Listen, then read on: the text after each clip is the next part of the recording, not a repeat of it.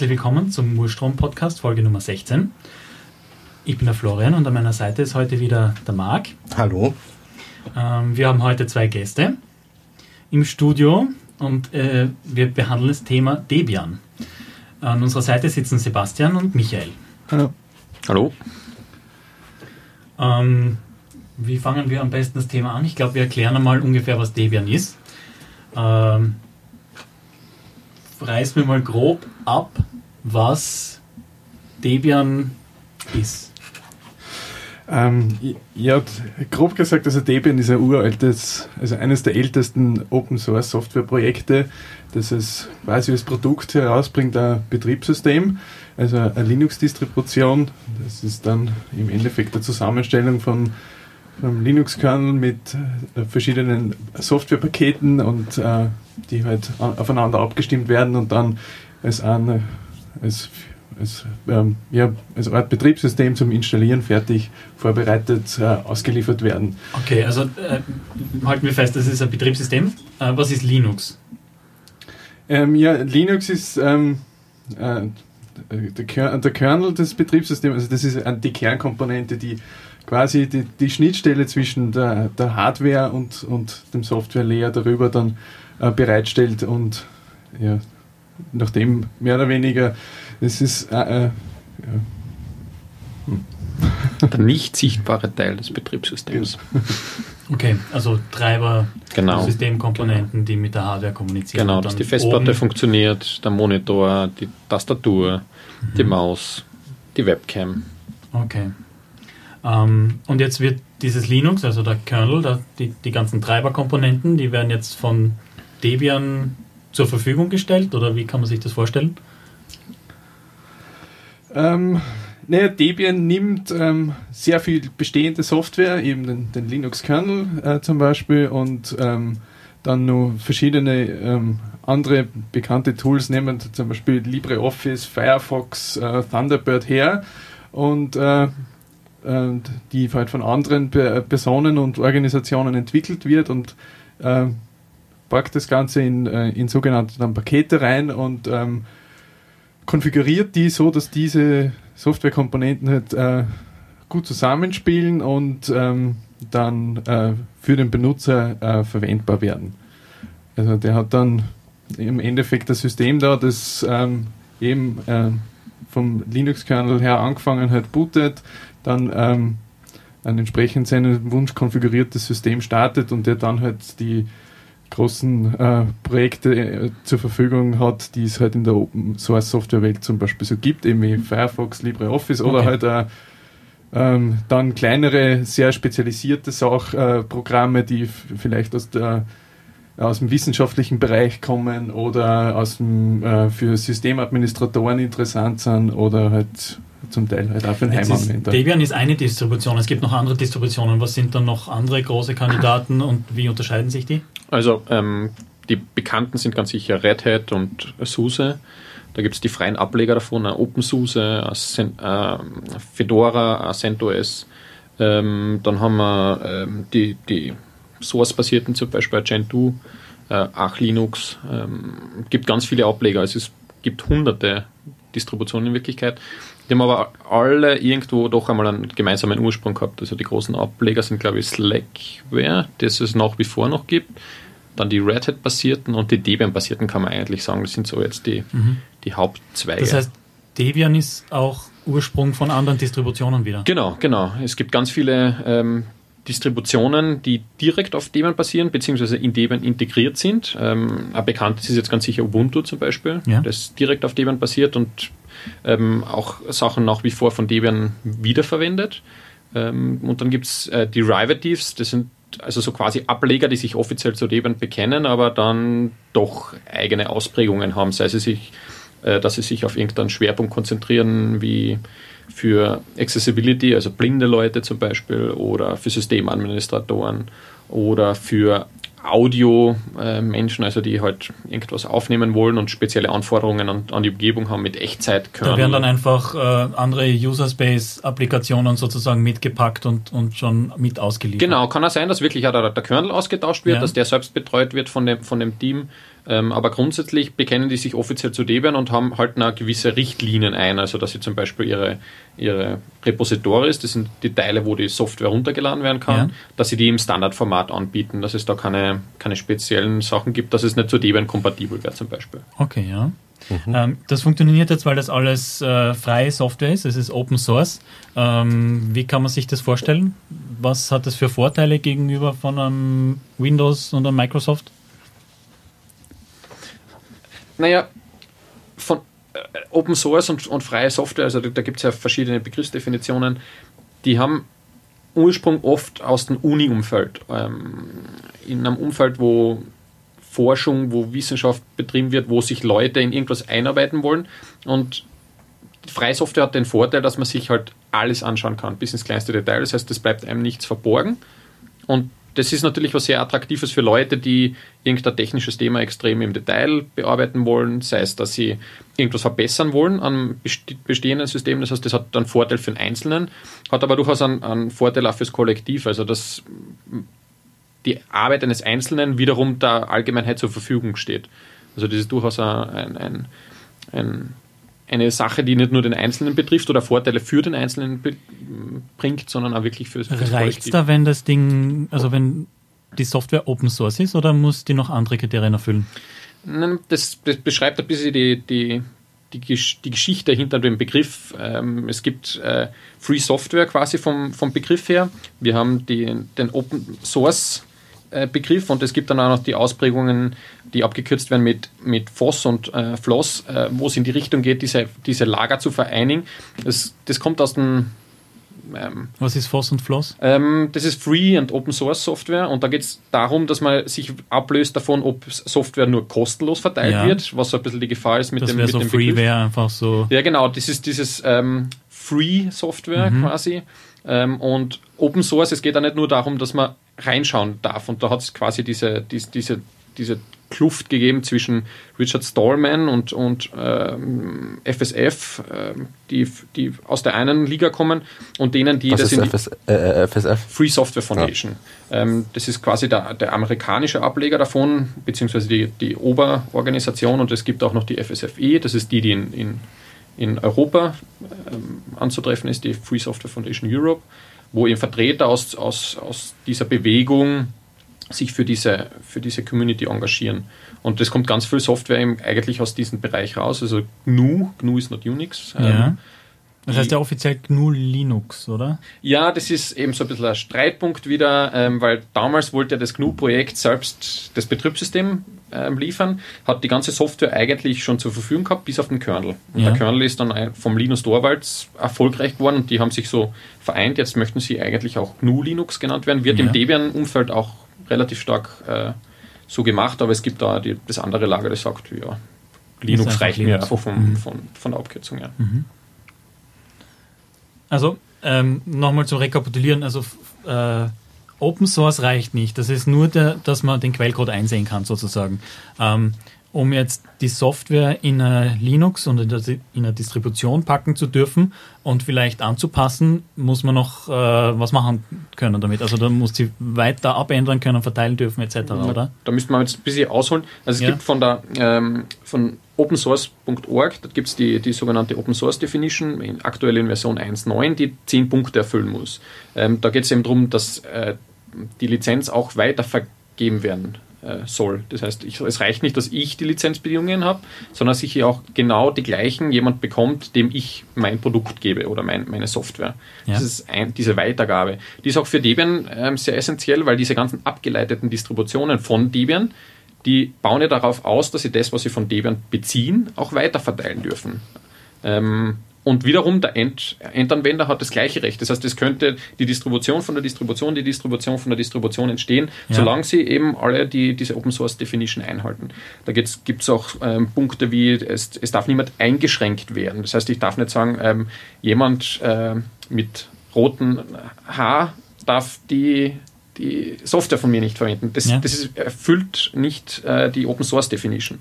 Ähm, die Integrität des, des Quellcodes muss gewährleistet sein. Also ich muss, ähm, muss gewisse Kriterien auch im, im Source Code erfüllen, ja. dass, ähm, dass ich meine Software auch weiter verteilen darf.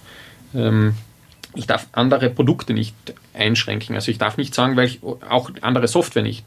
Ähm, ich darf also nicht sagen, die Software, ein anderes Office-Produkt, das neben meiner Office-Software besteht, darf gewisse Features nicht aufweisen. In dem Moment bin ich automatisch nicht mehr Open Source. Also ich darf eigentlich nicht viel einschränken. Ja. Ähm, der freie Gedanke wird eben äh, erfüllt. Und diese zehn Punkte, äh, die müssen erfüllt sein, damit sie auch äh, wirklich der Open Source Definition unter, unterstehen und, und als solche Lizenz anerkannt werden. Also es gibt ja sehr viele verschiedene Lizenzen.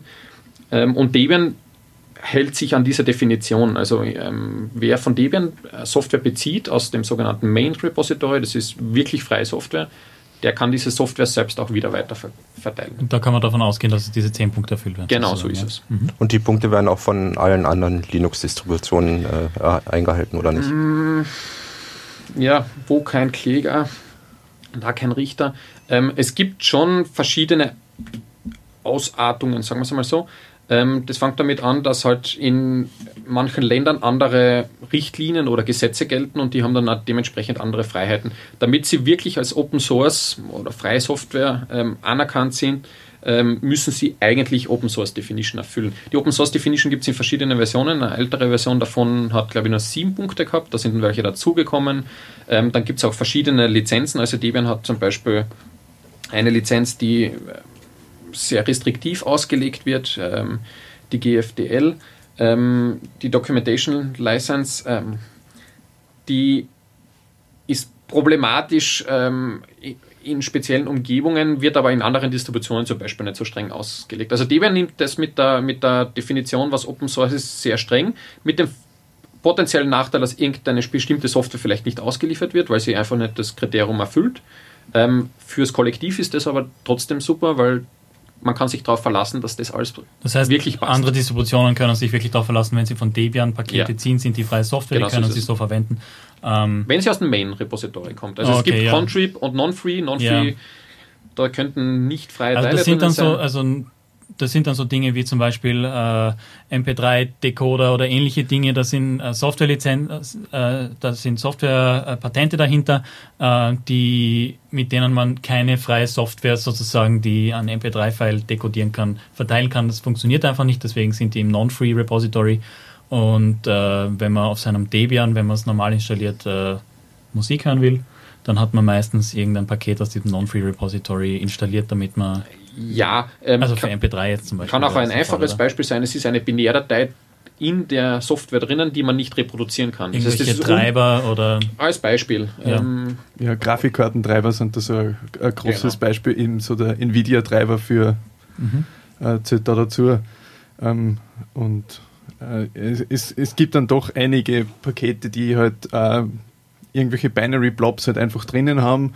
Äh, zum Beispiel äh, zum Zeitpunkt hat es das im, im Linux-Kernel gegeben, dass da einfach für Firmware verschiedene Binary Blobs äh, drinnen waren. Die sind dann, äh, hat es einmal äh, äh, einen Zeitpunkt gegeben, da wurden die alle aus dem Linux-Kernel entfernt, sodass der Kernel mehr oder weniger in Main sein kann und etwas Firmware ist dann in, in Non-Free, die man nachinstallieren kann, um das heißt, besseren Support zu Core-Kernel ist Free Software und wenn man zusätzliche Treiber braucht, kann man aus Non-Free dazu patchen sozusagen, also zusätzliche Pakete einbinden, damit das dann mehr unter, also diese Unterstützung hat. Ja.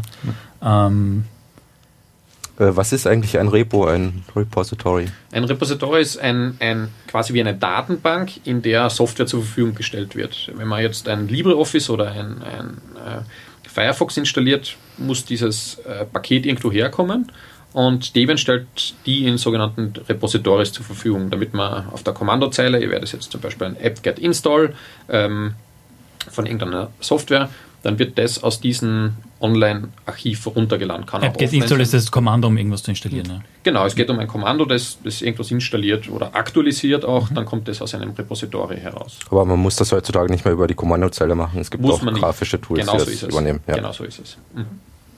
Wie, also so ein äh, Distributionsprojekt kann man nicht alleine starten oder nicht alleine fortführen. Das ist sehr viel Code zu warten, es ist äh, aktuell zu halten, es sind Server zu betreiben, wo man den Code runterladen kann, etc. Wie äh, koordiniert man so ein großes verteiltes Projekt? Es wird, Debian wird äh, weltweit entwickelt und weltweit verwendet. Wie bringt man das irgendwie unter einen Hut? Wie kann sich sowas äh, ja, wie organisiert sich so ein Projekt? Also Debian zeichnet was vielleicht im Vergleich zu anderen Distributionen, vor allem zu den großen, jetzt dadurch aus, dass es ähm, Community-basiert ist. Also es steckt keine Firma dahinter, sondern es stecken Freiwillige hinter dem Projekt, die oft in ihrer Freizeit, durchaus auch im, im Zuge ihrer Firmenarbeit, ähm, das, das Projekt betreiben.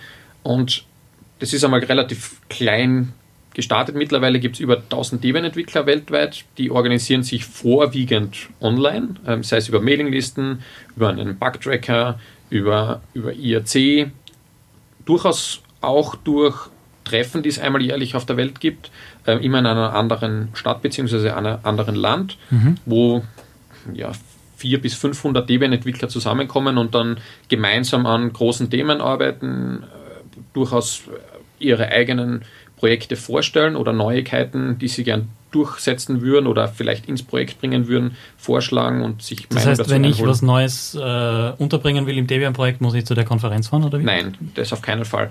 Ähm, die Konferenz ist eher dieses, ähm, man tauscht sich im echten Leben jetzt einmal aus, man sieht vielleicht einmal das Gesicht dazu. Also den Sebastian habe ich zum Beispiel lebt zwar in der gleichen Stadt wie ich, aber habe ich bis heute auch noch nie gesehen. Ähm, das heißt, äh, es gibt eine Möglichkeit, damit man sich mit anderen austauscht, aber durchaus auch wirklich im großen Rahmen. Also es wird ja dann, gibt dann auch Aufzeichnungen davon, ähm, die Folien stellt man online, also dass man im Zuge eines Events auch große Themen vielleicht einmal bespricht, einfach wo die richtigen Leute zusammen sind. Also gerade wenn es um in der Infrastruktur Änderungen geht, die müssen gut koordiniert sein, weil die eben ein weltweites Projekt ist. Und Wie viele Entwickler versucht man da unter einen Hut zu bringen? Jetzt. Oder sind es nur Entwickler oder wie, wie strukturiert man? Dann werden nicht alle die gleichen Rechte haben in dem Projekt. Wie, wie strukturiert man die Rechte in dem Projekt? Ja, also es gibt eben ähm, die Entwickler, die sind ähm, also wirklich äh, Mitglieder des Projekts. Äh, die haben dann, äh, nachdem das Projekt mit, äh, noch mit einer Verfassung äh, ähm, äh, eine Verfassung besitzt, nachdem das verwaltet wird und äh, strukturiert ist, die haben da bestimmte Rechte, die dürfen abstimmen bei Wahlen etc. Also das sind wirklich die äh, Mitglieder oder die halt gemeinhin als Debian-Entwickler so bezeichnet werden. Und dann gibt es nur so verschiedene, man kann sagen, Vorstufen oder äh, dazu, bevor man Debian-Entwickler wird, zum Debian-Maintainer oder man ist halt nur Paket-Maintainer. Äh, aber das, die sind dann alle schon Teil so einer viel größeren Debian-Community, ähm, wo dann halt im Kern die Debian-Entwickler stehen, könnte man okay. sagen. Mhm. Und wie komme ich dann da rein in diese Community oder wie, wie werde ich Debian-Entwickler? Wie kann ich da einfach herkommen und sagen, ja, ich habe jetzt irgendwie dieses tolle Programm oder dieses tolle Skript geschrieben und bin jetzt Teil von dem Ganzen oder hat das irgendwie noch äh, Vorlaufprozesse, wo dann die Leute erstmal quasi abgecheckt werden, ob das so funktioniert oder? Ja, der, der erste Anfang ist genauso. Man hat ein interessantes Projekt, das man, ähm, wo es vielleicht Sinn macht, die, das in der Distribution zur Verfügung zu stellen. Ähm, man sucht sich dann einen, einen Sponsor, das ist halt ein äh, interessierter Debian-Entwickler, der sagt, okay, das ist wirklich sinnvoll, das äh, geben wir in die Distribution rein. Und so fängt man an mit, an mit äh, dem ersten Paket, dann macht man vielleicht noch ein zweites, ein drittes Projek äh, Paket, dann wird der Debian-Entwickler meistens hergehen und sagen, okay, du, du bist technisch versiert, dir kann man vertrauen, dass du das quasi selber machst, werd doch Debian-Entwickler. Ähm, und das ist so dann der, der erste Schritt, dass man dann den, ähm, den sogenannten New Maintainer Process startet, wo es halt dann äh, darum geht, dass man nur so ein paar also das ist als, als, als so ein Frage-Antwort-Spiel konzipiert, wo man ein paar philosophische ähm, und äh, Dinge durchgeht, ein paar technische Dinge, wo man einfach nur mal abprüft, der, der versteht die Philosophie des Projektes, ähm, der ist technisch versiert und kann mit dem mit den Dingen, die man ihm dann zur Verfügung stellt, äh, umgehen, äh, verantwortungsvoll umgehen und dann äh, macht man diesen Prozess durch und dann wird man Debian-Entwickler und hat äh, ist eben dann wirklich volles Mitglied von dem Projekt. Es gibt dann auch noch die andere Variante, also wenn man quasi sich auf andere Dinge spezialisiert, wie die, die Software, die, die es quasi mit Debian ausliefert. Das, ähm, es gibt dann also nur diese Non-Uploading ähm, äh, Debian-Entwickler, die hat man zum Beispiel bei ähm, so im Bereich der, der, Übersetzungen von Software, Webseitendesign, Webseitenwartung so und in diesem Bereich, also da hat man dann äh, vor vor ein paar Jahren das quasi erweitert, um da äh, Mitglieder, äh, Mitglieder der Community, die, die, da aktiv sind, ins Projekt aufzunehmen. Also es gibt die Abstufung zwischen Debian Maintainer und Debian Entwickler aus, aus wahrscheinlich größter Sicht ist, das Recht abzustimmen. Es gibt im Debian-Projekt ähm, die Möglichkeit, eben den Debian Project Leader ähm, zu wählen. Es gibt die Möglichkeit, über große ähm, Entscheidungen abzustimmen. Und das dürfen nur die Debian-Entwickler. Ähm, und es wurde erkannt, dass, dass es eigentlich falsch ist, dass es Leute gibt, die sehr aktiv sind, aber eben keine Pakete betreiben äh, oder betreuen auch, dass die eigentlich auch das Stimmrecht haben sollten. Und deswegen gibt es im Debian-Entwickler-Status auch die Möglichkeit, dass man, ohne dass man ein Paket betreut, im innersten Kern des Projektes ankommt. Was sind so große Entscheidungen zum Beispiel? Gibt es da keinen Chef, der irgendwie sagen kann, das wird jetzt so gemacht? Also es ist in, in Debian organisiert sich in Teams. Also es gibt ähm, für, für große Softwareprojekte wie GNOME, KDE ähm, als Beispiel gibt es eigene Packaging-Teams. Ähm, und das kann auch durchaus im, im Bereich ähm, sehr technisch irgendwo sein. Das, äh, ich bin zum Beispiel im Debian Forensics-Team, ähm, wo sich Leute im, aus dem Forensik-Umfeld treffen. Und die Entscheidungen werden da typischerweise vom Einzelnen bzw. von einer Gruppe getroffen. Also sei es jetzt ähm, das Release-Team, die dafür zuständig sind, dass ein neuer Release rauskommt, dass dieser ganze Prozess passt, dass die ganze Software möglichst bugfrei ist. Ähm, die können an sich das frei entscheiden, sollte es aber im Projekt zum, zum Aufruhr kommen und, und jemand sagt, das ist komplett falsch, was dieses Team macht oder was, was irgendein Paketbetreuer äh, macht, dann gibt es eben die Möglichkeit, dass man einen gewissen Prozess durchläuft, ähm, dass man dann zu, zu einer Stimme quasi kommt. Ähm, normalerweise sind es eher strittige Punkte, die diesbezüglich abgestimmt werden. Aber normalerweise geht es immer darum, wer ist unser Debian Project Leader, also wer, wer repräsentiert das Projekt nach außen hin offiziell mhm. und kann auch durchaus ähm, ähm, Delegierte bestimmen. Also jetzt, ähm, sei es jetzt das FDP-Master, wer ist für die für diese Auswahl, was kommt in unser Archiv rein, zuständig, sei es jetzt, wer ist im, im Release-Team drinnen. Ähm, diese ganzen Entscheidungen, die werden eben vom Debian Project Leader ähm, delegiert. Also der sagt, welche Personen sind dafür zuständig. Die müssen sich natürlich auch durchaus bereit erklären. Also der, der hat kein Durchsetzrecht. Ähm, aber da geht es da geht's darum, der Debian Project Leader repräsentiert, repräsentiert das Projekt da durchaus nach außen hin und für ein Jahr und da möchten die Leute halt auch entscheiden, wer soll denn das sein, der das Projekt nach außen hin repräsentiert. Mhm. Und äh, aber es gibt jetzt, gibt es jetzt diese eine große Instanz, den Chef oder die Chefin ganz oben? Oder ist das alles irgendwie so dezentraler es irgendwie organisiert? Dezentral würde jetzt also es gibt jetzt nicht einer, der, der jetzt auf den Tisch schauen kann irgendwann und sagen kann, nein, so nicht. Das ist ein Vor- und ein Nachteil von, von, von einem Community-Projekt. Also es gibt halt nicht, ähm, so wie eine Firma vielleicht einfach eine, eine Vision hat, mit was sie Geld verdienen möchte oder ähm, wie der Alltag ausschauen soll, wie die, was, an was die Leute arbeiten sollen. Das gibt es in der Form nicht, sondern jeder arbeitet an dem, was er für sinnvoll erachtet. Das kann durchaus kontrovers sein, das kann ein Minderheitenproblem sein, ähm, etwas, was sich wirtschaftlich überhaupt nicht lohnen wird, was es durchaus interessant machen kann, hat aber durchaus den Nachteil, dass es dementsprechend schwer ist, irgendeinen Standard durchzusetzen, sei es jetzt mit welchen Tools wird gearbeitet, ähm, irgendein spezieller Workflow mit, äh, wie die Pakete gebaut werden, wie die Arbeit durchgeführt wird. Da hat jeder eigentlich relativ große Freiheit. Dementsprechend gibt es die damit verbundenen Vor- und Nachteile. Aber an und für sich muss es ja einen Standard geben. Das heißt, äh, die Pakete, äh, die im Projekt verteilt werden, die müssen sich an gewisse Standards halten. Äh, vielleicht erklärt sie mal, was, wie, wie der Paketmanager ausschaut oder was der Paketmanager überhaupt ist ähm, und wie man als Benutzer den verwendet und wie man den auf Entwicklerseite verwendet. Ja, also beim Paketmanager, die, die Idee dahinter ist, ähm, man, der Paketmanager soll das dann äh, einfach ermöglichen, ähm, Software zu installieren, ohne dass man jetzt das manuell äh, im Endeffekt äh, online raussuchen muss, so wie man es vielleicht von anderen Betriebssystemen kennt. Man ladet von dort das Programm, aber hat dort einen Installer, installiert das, das lässt äh, jede Menge Dreck am System, wenn man es wieder deinstallieren möchte und das kriegt man nie wieder weg zum Beispiel.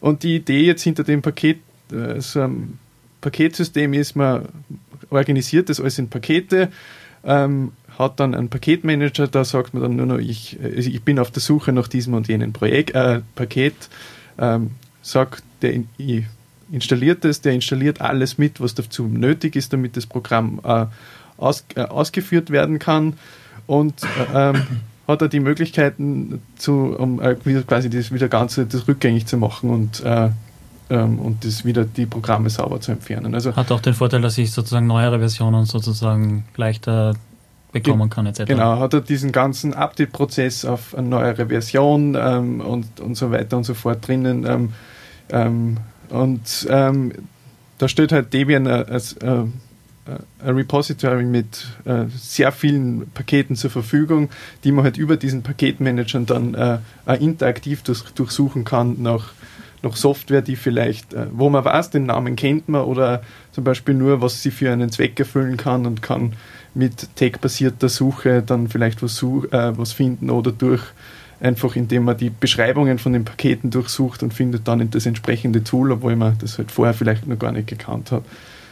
Ähm, das ist mehr die, die Anwendersicht. Ja. Und die für den Entwickler, der hat, ähm, dem seine Aufgabe ist es, ähm, der nimmt halt jetzt den Quellcode von seinem Projekt her ähm, und hat dann verschiedene Tools zur Verfügung, aus diesem Code ähm, äh, dann Pakete zu erstellen. Ähm, das Ziel ist halt dann am Endeffekt äh, entstehen halt dann diese Pakete, die dann der Entwickler hochlädt ins Archiv und die dann von, von, von der Infrastruktur, die Debian bereitstellt, halt äh, für verschiedene Architekturen äh, äh, äh übersetzt wird, also gebaut wird, so dass man ähm, auf vielleicht exotischeren Architekturen äh, die Pakete verwenden kann. Aber die was, was meinst du mit exotischen Architekturen? Also jetzt im Desktop-Bereich so hat man jetzt äh, bekannterweise also diese Intel und AMD CPUs ähm, äh, und diese Architekturen, die halt auf dem basieren.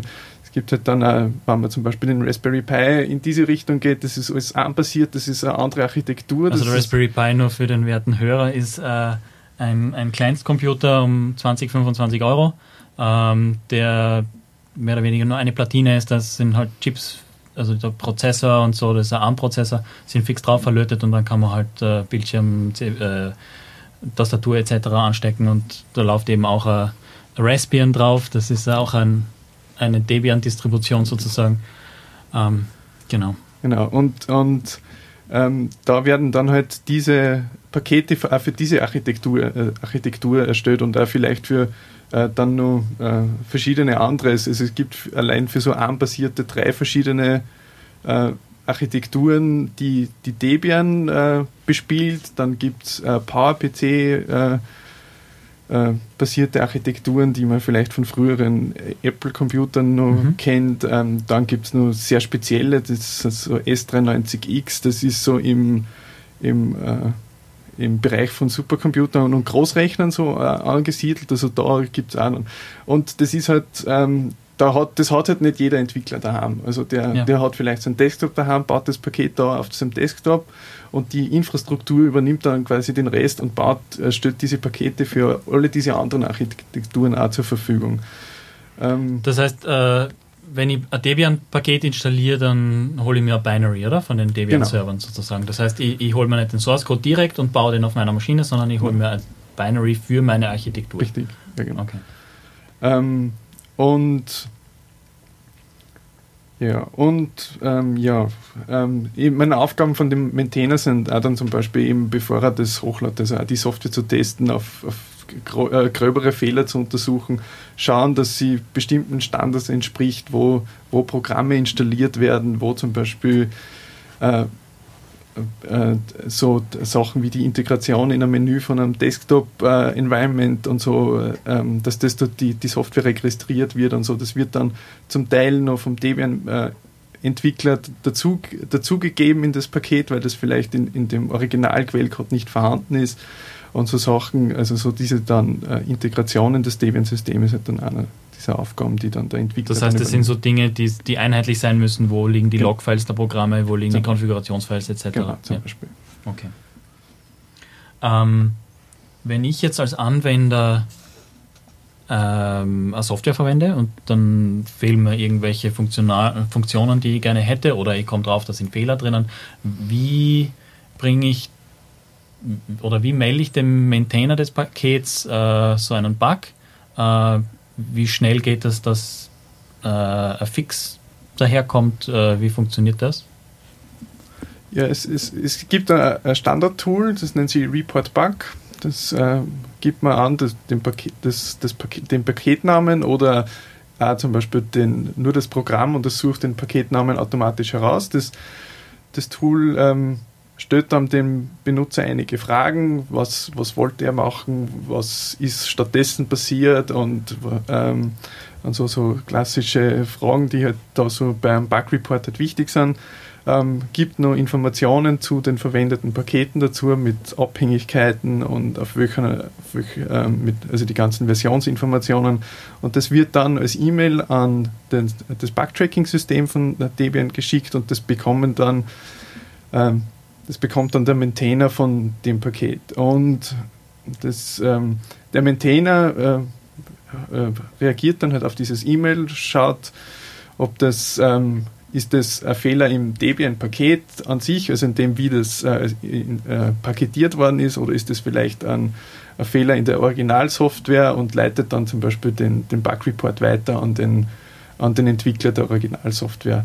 Ähm, und das sind halt dann Dinge daher, eben die meisten Entwickler dann doch freiwillig daran arbeiten, das kann sich auch mal in die Länge ziehen. Mhm. Ähm, aber je nach Bereich und wie aktiv da die, die Maintainer und Teams sind, die da involviert sind, kann, das auch, äh, kann man da antworten. Aber die einzelnen Pakete sind jetzt sozusagen nicht abhängig davon, dass ein neuer Release vom ganzen System daherkommt, sondern die können einzelne Versionsnummern äh, hochschalten, sozusagen eine neue Version rausschicken und die kriege ich als Update auf meinen Rechner, oder? Und äh, wie hängt, hängt das zusammen? Ähm, also Debian hat, hat sogenannte Frozen Releases, also da gibt es ständig irgendwelche neuen, kompletten unbekannten Versionen, sondern es gibt die, die stabile Release, das ist Software, die gut abgehangen, gut getestet worden ist. Ähm, da muss es schon ein relativ grober Bug sein oder ein Security-Problem, dass da noch irgendein Problem im Nach Nachhinein behoben wird. Ähm, abseits von dieser stabilen Version gibt es auch durchaus das Testing und Unstable, ähm, die in den Bereich eher Richtung Entwickler gehen oder engagierter Endanwender, der sich vielleicht mit neueren Versionen spielen möchte. Da könnte es halt noch ein bisschen zu Reibereien kommen. Da könnte die Software vielleicht noch nicht zusammenspielen mit irgendeiner anderen Software, da könnten noch gröbere Bugs drin sein, die noch keiner gemeldet oder gefunden hat. Ähm, also da ist eher die Frage, was, was, verwendet man. In der stabilen Release, da, da geht man grundsätzlich davon aus, dass die Software so stabil funktioniert, dass der Alltagsbetrieb damit möglich ist. Ähm, es kann aber durchaus sein, dass der Maintainer sehr motiviert ist und dann über andere Wege, über einen sogenannten Backboard, also die, das Zurückportieren von einer neuen Version auch in einer stabilen Release zur Verfügung stellt. Ähm, auch nicht ausgeschlossen, hängt aber von der jeweiligen Software ab und wie viele Maintainer sind aktiv, wie viele Leute helfen aus, wie komplex ist das Problem, wie hoch ist der Aufwand. Mhm. Also das kann man allgemein nicht beantworten. Ähm, grundsätzlich ist aber so ungefähr alle zwei Jahre gibt es eine neue stabile Release. Ähm, Debian released ähm, grundsätzlich nach dem Motto, wir releasen, wenn wir fertig sind. Ähm, mittlerweile geht es aber eher schon so in eine Timeline-basierten äh, Release-Zyklung, dass, dass, man schaut, dass man alle zwei Jahre eine neue stabile Release. Äh, zwei Jahre ist jetzt relativ lang, da gibt es etliche Distributionen, die im Halbjahresrhythmus oder so äh, releasen, zum Beispiel Ubuntu ist auch Genau, Debian Ubuntu macht, macht alle sechs Monate ein Release. Die machen das ganz, ganz streng nach, nach Datum. Ähm, Datum.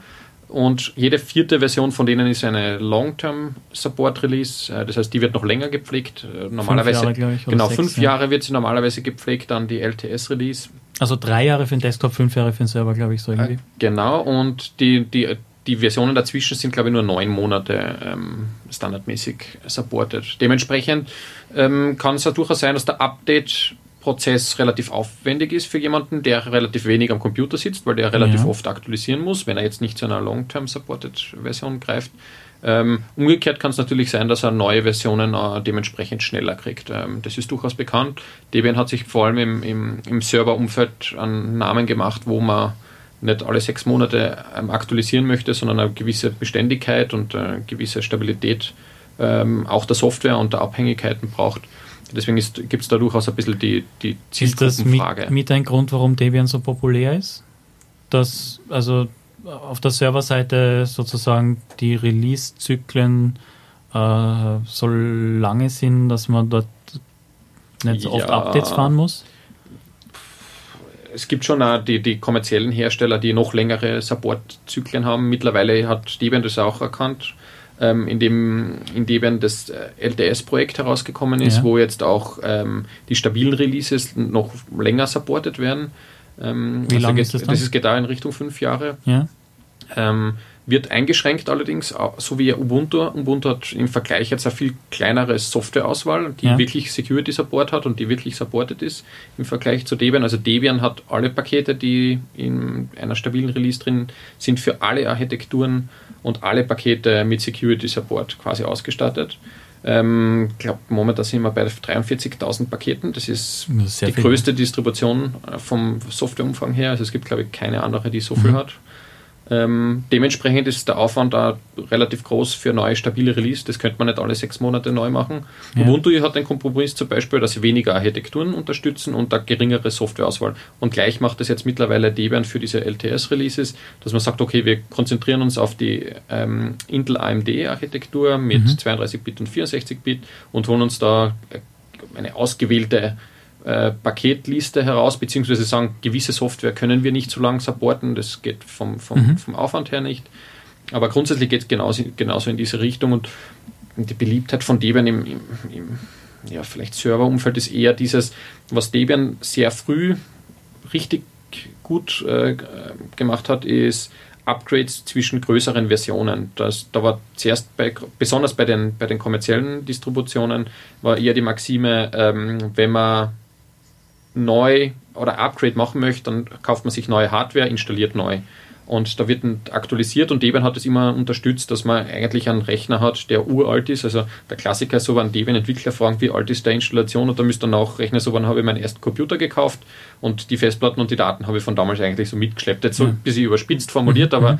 also die Installationen sind dementsprechend uralt, also im Vergleich jetzt zu, zu anderen Distributionen, oder speziell Windows und, und, und Wie funktioniert das genaue Release-Management, wenn das zwei Jahre dauert? Was, was passiert da? Was sind da für Schritte, die da unternommen werden, um von der einen auf die andere Release zu kommen? Wie wird festgestellt, welche Packerl wandern jetzt hinein in die Release?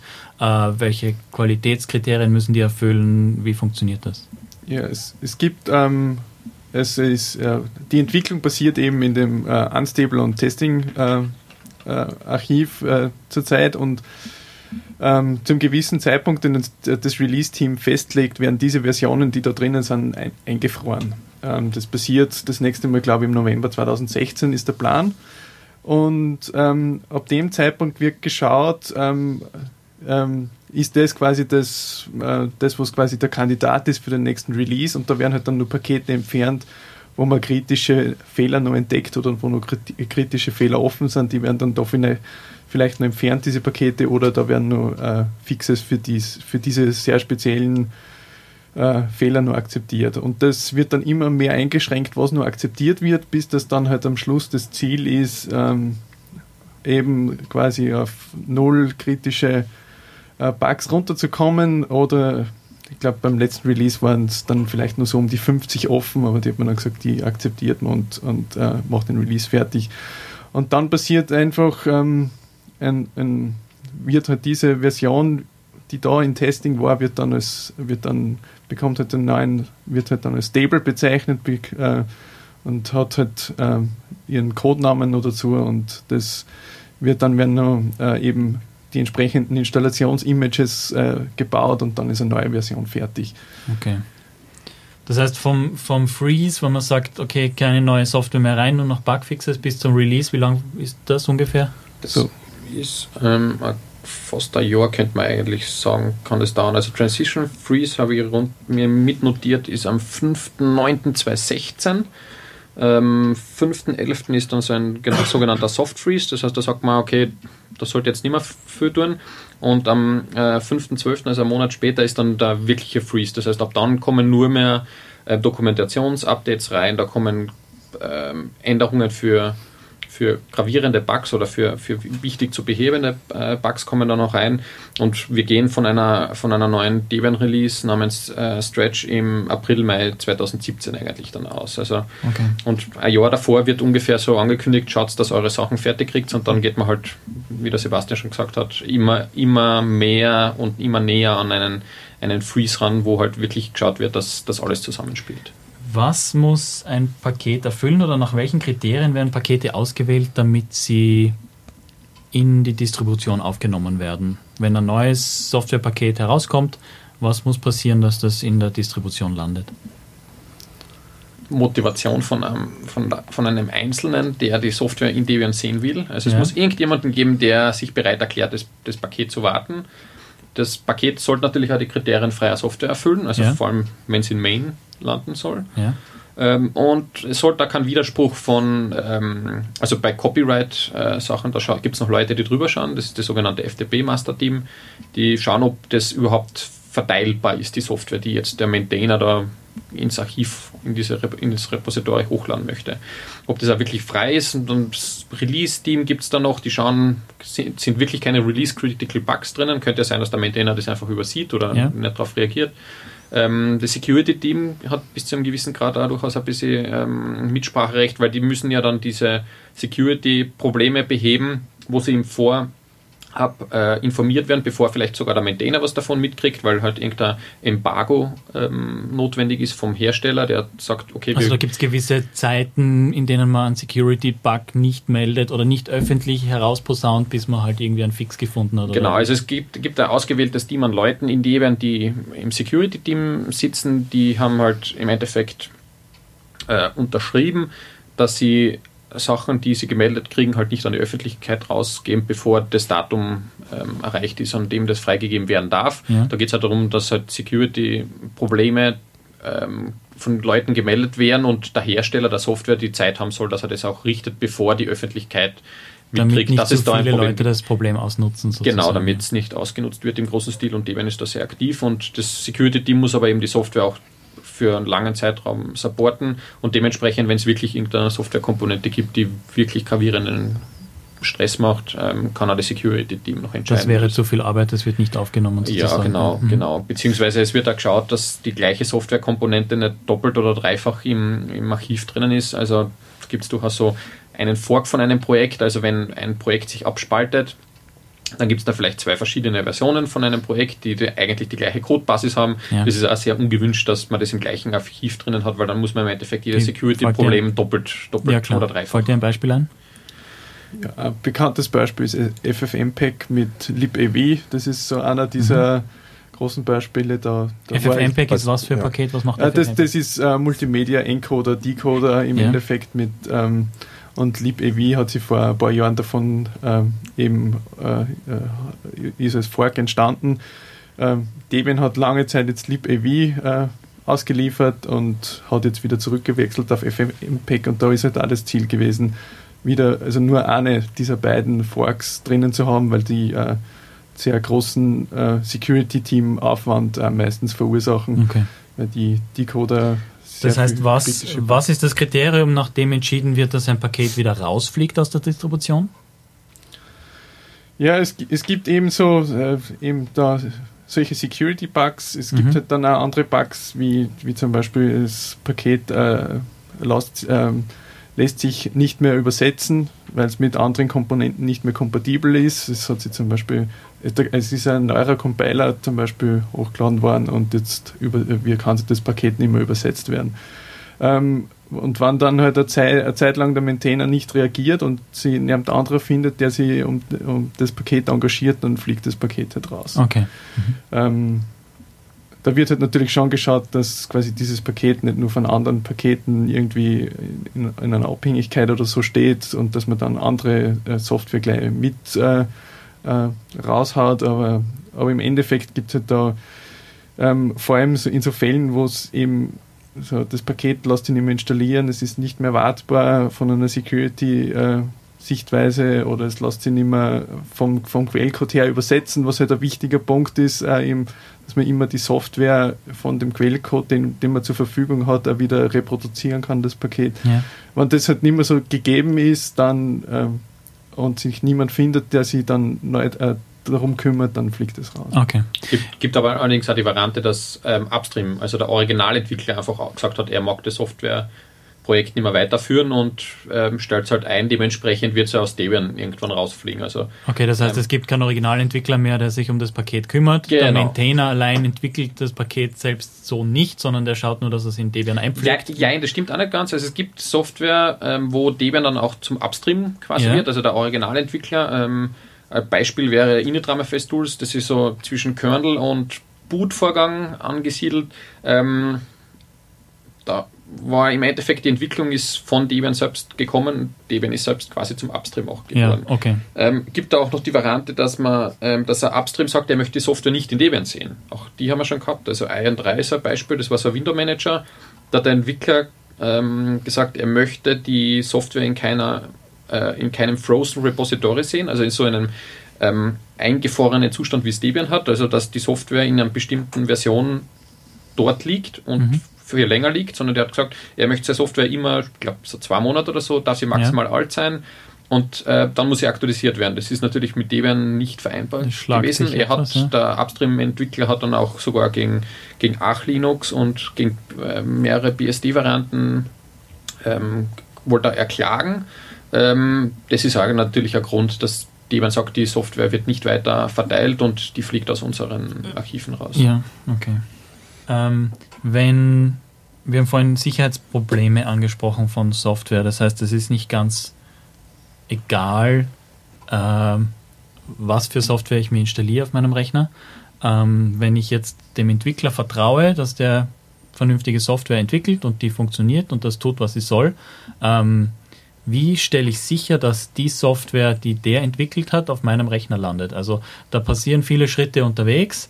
Ähm, wie wird die Integrität von solchen Paketen sichergestellt? Also von einem Softwarepaket, das ich bei Debian installiere? Also Debian, Debian ähm, hat einen zentralen Mechanismus, der ist das Repository, aus dem die Software kommt, der ist signiert. Ja. Der wird von einem ausgewählten äh, Team innerhalb von Debian quasi ähm, mit GPG-Keys ähm, signiert und da kann man sicherstellen, dass wenn der vom Debian-Archiv äh, Keyring signiert ist, dass die funktioniert. Ein einzelnes Softwarepaket als solches wird nicht signiert. Man kann überprüfen, ob er, also man kann es auch manuell überprüfen, ob das Paket äh, die Integrität in Ordnung ist. Ähm, standardmäßig, wenn man so ein Paket auf irgendeinem äh, Mirror, auf dem das äh, zur Verfügung gestellt wird, runterlädt, kann man das aber nicht automatisch sagen. Also man muss das im Ökosystem vom Debian sehen das heißt, die Paketmanager, die nehmen da ähm, Rücksicht darauf, dass sie diese Signatur überprüfen. Es wird aber das, das gesamte Repository als solches ist quasi signiert. Und die Software wird auf ähm, dedizierter Hardware von Debian gebaut. Das heißt, da hat nicht jeder Zugriff darauf. Ja. Ähm, und die ist auch dementsprechend abgesichert, dass äh, von außen keine, keine bösen Kräfte wirken können sollen. Und vielleicht erwähnenswert aus, ähm, die haben jetzt da ähm, nochmal Funding bekommen, das sind die Reproducible Builds, wo geschaut wird, dass Software äh, bitidentisch noch einmal gebaut werden kann. Ja. Das heißt, da wird ähm, ein bestimmtes Softwarepaket wird einfach genommen, wird noch einmal gebaut und man schaut, ob genau das gleiche noch einmal rauskommt. Ja. Also momentan sind wir, glaube ich, bei 83 oder 84 Prozent ähm, der Software ist schon bereits reproducible. Ähm, das Ziel ist, dass man da 100 Prozent zusammenkriegt. Das ist auch ganz viel Arbeit, die Richtung Upstream, also Originalentwickler geht, wo Debian-Entwickler schauen, dass dementsprechend der ganze Bildprozess, diese Übers das Übersetzen von Quellcode in Binärpakete ähm, reproduzierbar ist. Okay. Ähm, diese Binärpakete werden dann auf den Repositories gelagert und dort äh, heruntergeladen für den werten Nutzer. Das wird jede Menge Bandbreite kosten. Wie finanziert Debian das? Wie finanziert sich Debian? Wie werden Server bezahlt. Ähm, das kann man, es wird dem Endbenutzer gratis zur Verfügung gestellt. Wie, wie kann das funktionieren?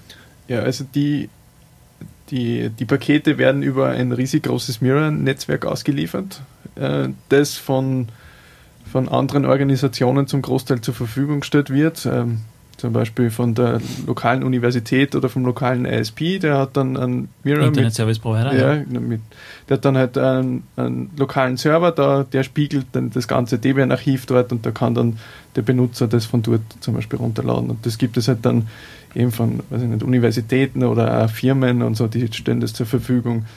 Ähm, Dann gibt es halt auch noch die ganzen Server, die äh, von Debian selbst betrieben werden. Ähm, die kommen zum Teil aus Spenden, werden zum Teil über die ähm, Finanzmittel, die Debian zur Verfügung hat, auch gekauft ähm, und äh, Ersatzhardware wird, wird dafür gekauft, aber diese Mittel kommen zum größten Teil aus Spenden. Äh, das heißt, beziehungsweise Partnern von Firmen auch. Ähm, das sind, müssen nicht Spenden. Die Gelder von, sind nicht ausschließlich Spenden, sondern das sind auch. Das sind auch Partner, ähm, große ähm, IT-Firmen, die dementsprechenden Nutzen davon haben, dass Debian als Projekt gut fun funktioniert und die stellen dann halt selbst Hardware zur Verfügung oder Hardware, die Debian verwenden darf oder stellt dementsprechende Test-Hardware für Entwickler zur Verfügung.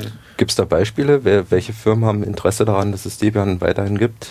Also HB ist ein ganz ja. klassisches Beispiel, die sind schon seit langem mit, mit an Bord, finanzieren zum Beispiel auch in Debian-Entwicklern den Zugang zu lwn.net, das ist ein, so Linux Weekly News, ähm, ein, ein Nachrichtenportal oder eine Nachrichtenseite mit sehr technischen, ähm, sehr gut recherchierten Artikeln. Die zahlen da zum Beispiel auch ähm, die, die Subscription für die Debian-Entwickler. Ähm, das heißt, da gibt es auch durchaus so kleine Gadgets für Entwickler, die von Firmen gesponsert werden. Gibt aber eigene, also wenn man nach Debian und äh, Partner und Sponsors ähm, in der Suchmaschine der bevorzugten Wahl äh, nachschaut, dann findet man die dementsprechenden Firmen. Aber HB ist jetzt zum Beispiel ein guter Sponsor, der ist auch immer bei, bei den Debian-Konferenzen einer der, der, größten Sponsoren. Es gibt da dementsprechend viele Debian-Entwickler, die direkt von HB angestellt sind. Also ähm, HB ist ein großer Arbeitgeber für Debian-Entwickler, ähm, die aus ganz unterschiedlichen Motivationen Debian-Leute ähm, in der Firma sitzen haben und durchaus direkt profitieren davon, dass sie Leute im Netzwerk integriert haben, dass sie ähm, dementsprechende gute Connections haben, dass sie vielleicht ihre eigenen Vorstellungen durchaus einmal umgesetzt bekommen. Also gibt es ganz verschiedene Motivationen, aber es gibt große Firmen, die sich dementsprechend einbringen in das Projekt. Ähm, wie hoch ist derzeit der Marktanteil von Debian? Wie viel ähm, andere Distributionen auf Debian basiert sind, sozusagen in dem Marktanteil vertreten etc. Ubuntu ist recht, äh, recht populär. Äh, Raspbian auf dem Raspberry Pi etc. Ich glaube, da muss man sehr äh, unterscheiden, in welchem Bereich man dann äh, schaut, äh, ob das jetzt eher in Richtung Server ist, in Richtung Desktop. Für, im, Im Serverbereich habe ich mal gelesen, so um die 30 Prozent, ich weiß nicht, ob das nur aktuell ist, aber das war so um 2012, 2013. Ja. Ähm, da ist es sehr beliebt. Im Desktop-Bereich hingegen weniger. Da gibt es halt, da hat zum Beispiel Ubuntu einen viel größeren Marktanteil und die anderen Derivate, die sie davon ableiten mit Linux, Mint und, ähm, und Konsorten da aus dieser Richtung, da, da wird Debian bei 5% vielleicht. Also das ja. ist ein viel geringeren Anteil. Und also es gibt seit, seit 2004 gibt es die Popcon, das ist ein Service von Debian, wo ähm, die Softwareinstallationen registriert werden. Ist allerdings ähm, auf freiwilliger Basis und äh, nicht der Standard, also das, da muss man aktiv mitmachen wollen. Ähm, da gibt es ein gewisses Gespür dafür, ähm, wie kann man interpolieren, wie viel es gibt. Also momentan gibt es für Base Passwort, ähm, das ist ein Basispaket, das eigentlich auf jedem Debian installiert ist, gibt's, das ist das Top 1 Paket, dort gibt es 189.341 Installationen. Das ist halt weit, das ist weit weg Knapp von dem, was, was ja. ja genau, also das ist aber weit weg von der Realität, äh, weil zum Beispiel große Installationen, die bei HP, bei Google, ähm, bei anderen großen Firmen, in die Rechenzentren laufen, Rechenzentren ja. laufen, ist das standardmäßig halt nicht aktiviert. Mhm. Und dementsprechend ist es schwer, es ist auch wirklich. Gibt es eine große Dunkelziffer natürlich, genau, ja, weil sich die Leute nicht melden müssen und sagen, hey, ich habe eine Debian-Maschine laufen. Genau, es gibt da ja. kann, kann, kann keine Debian-Installation, die nach Hause telefoniert und sagt, übrigens, ich bin installiert worden und ja. zählt mich mit ähm, dementsprechend schwer ist. Man muss natürlich auch dazu sagen, es ist natürlich nicht verpflichtend, wenn man Debian laufen hat, dass man erstens die Pakete updatet, zweitens das Repository von Debian selbst verwendet. Das kann man ja selber wieder mirrorn, mit dem man dann wieder viele Maschinen dahinter betreiben kann. Das heißt, Debian selbst kann eigentlich schwer selbst feststellen. Es ist unmöglich in Wirklichkeit für genau. Debian sogar, weil ähm, die ganzen Mirror, also diese, diese, diese Netzwerkspiegel von, vom Archiv, die stehen halt bei irgendwelchen Unis und da haben die Unis vielleicht noch irgendwelche ähm, Zugriffszahlen dazu. Aber im Endeffekt sagt das auch nichts schon aus, weil dahinter könnte, wie du, wie du schon gesagt hast, könnte wieder ein Mirror sein, also ein lokaler Cache oder Proxy, der das Ganze wieder vorrätig hält und, und wieder weitere Clients damit äh, versorgt. Dementsprechend schwierig ist es zu sagen. Also es gibt immer wieder von, von Firmen so, ähm, so Statistiken, auf wie vielen Servern, die Webseiten ausliefern, läuft Debian. Das kann man bis zu einem gewissen Grad sagen. Die momentanen Zahlen von W3Techs zum Beispiel sagen 11,4 Prozent. Ja, das kann Wie man, hoch ist der Gesamt-Linux-Anteil von ja, sagen, Servern ich, weltweit? Ja, die sagen, glaube ich, 40 Prozent irgendwas um den Dreh, was ja, mit ein bisschen Vorsicht wahrscheinlich zu genießen ist. Jetzt nur Debian oder Linux gesamt? Na, Linux gesamt. Okay. Ähm, was insgesamt wahrscheinlich trotzdem mit Vorsicht zu genießen was ist. Was läuft so, auf den anderen 60 Prozent? Ja, angeblich laufen auf, glaube ich, auf 40 Prozent läuft Windows. Ähm, ich nehme davon, okay. ich gehe davon aus, dass sie sich ein gewisses Subset der, der Seiten einfach anschauen und ja. ähm, das werden auch nicht die populärsten Webseiten sein, dann sozusagen. Ja, ich glaube nicht einmal, das kann stimmen. Ähm, die vielen kleinen Server werden. Ja, ich glaube es ja. gar nicht, weil gerade gerade oft sehr große sind von, von Linux gebaut. Also es gibt, also ich kenne eher mehr, mehr Linux-lastige große Seiten eigentlich. Ja. Ähm, die Frage ist halt, ähm, soll man irgendeiner Statistik trauen, die man nicht selbst gefälscht hat? Also, genau. Und auf wie viel soll man darauf geben? Also so aussagekräftig ist das ja wirklich in Wirklichkeit ähm, Kann man Debian weltweit nutzen? Gibt es da äh, gewisse Länder, in denen die Zensur zuschlägt und das nicht erlaubt? Oder ist die freie Software in, in jedem Land verfügbar? Weil diverse Softwarepakete in Debian werden vermutlich auch dazu dienen können, irgendwie welche Zensurmaßnahmen etc. umgehen zu können. Vielleicht sind da irgendwelche Diktatoren nicht so heiß drauf, dass Debian verwendet wird? Ja, das, das hat sogar eigentlich eine relativ lange Geschichte. Äh, das Thema vielleicht, es hat eine Zeit lang äh, ein extra Archiv für äh, Software, die man in Amerika verwenden kann, also in den USA verwenden kann und die für außerhalb gegeben. Da ist es um die ganze Kryptosoftware gegangen, also äh, und das Export, den Export von Software, die Kryptographie in irgendeiner Form verwendet. Ähm, das hat man inzwischen aufgehört. Ähm, das war noch vor meiner ja, Zeit. Da gab es von den USA Vorgaben, was als Waffe genau. Äh, exportiert werden darf und was nicht, oder meines Wissens? Genau, genau, in diese Richtung ist das gegangen. Es war nur, also das kenne ich als geschichtliche Anekdote, das war noch vor meiner Zeit, bevor ich im äh, Projekt aktiv war. Ähm, aber es gibt bestimmt, ähm,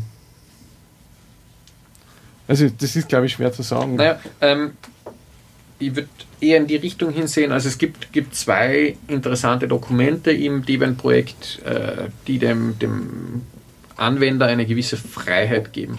Ähm, den Gesellschaftsvertrag, das ist der Debian Social Contract, der sicherstellt, unter welcher Philosophie wird Debian eigentlich entwickelt, also dem jeder Debian-Entwickler auch ähm, zustimmen muss, also dass Debian zu 100% frei bleiben wird, dass der Beitrag äh, zur Gemeinschaft für freie Software ist. Ähm, wir werden Probleme nicht verbergen, das heißt, wir entwickeln ja, transparent, reden, was ja. durchaus äh, gewisse Attraktivität für ähm, Firmen hat, dass sie, dass sie auf Debian aufsetzen, weil einfach der ganze Entwicklungsprozess auch komplett offen ist. Also der Bugtracker als Beispiel, der ist seit 1994, das ist 1993 ist Debian ins, ins Leben gerufen worden, 1994 ist die erste Release richtig ähm, an der gearbeitet worden und der Bugtracker ist 1994 schon öffentlich zugänglich gewesen und hat ja. sich unverändert seit, seit damals ist er offen geblieben. Ähm, die Prioritäten sind ähm, die Anwender und freie Software und ähm, arbeiten die nicht unseren Standards für freie ähm, Software genügen, ähm, die werden also es, es, ist essentiell für, für das Debian-Projekt, dass äh, die freie Software als solches der innere Bestandteil ist, dass das Projekt überhaupt funktioniert. Und zweite, das zweite Dokument ist dementsprechend äh, die Debian Free Software Guidelines, die eigentlich so wie die bereits erwähnte Open Source Definition, die, die, die Definition, was ist freie Software, sicherstellen. Und unter den zwei Aspekten könnte man sagen, Debian kann man eigentlich weltweit einsetzen. Es gibt wahrscheinlich Graubereiche irgendwo, die wir nicht kennen, weil wir halt ähm, aus, von irgendeinem Land die, die Spezialität nicht kennen. Also ich glaub, das heißt, Graubereiche würden sich wahrscheinlich eher auf Softwarepakete dann beziehen und nicht auf die Distribution. Ja, auf einzelne, wo es vielleicht mit irgendeinem speziellen Anwendungsfall, ich weiß nicht, so wie Frauen dürfen in manchen Ländern nicht Auto fahren, ähm, wenn irgendein Land sagt, äh, die dürfen keine Office-Produkte verwenden und wir wissen davon nichts, okay. Ja. Also Ausschließen kann man es nicht, aber ich würde mal sagen, aus, der, aus unserer landläufigen Definition heraus kann man Debian Das heißt, von der Debian-Philosophie her, dass freie Software, frei über äh, Probleme kommunizieren etc., äh, ist es weltweit anwendbar. Genau so ist es. Genau so ist es. Wie schaut es aus, ähm, wenn jetzt irgendeine Firma oder irgendwer herkommt, sich ein Debian-Paket schnappt und äh, das dann irgendwo in ein Produkt einbaut und das dann kommerziell vermarktet?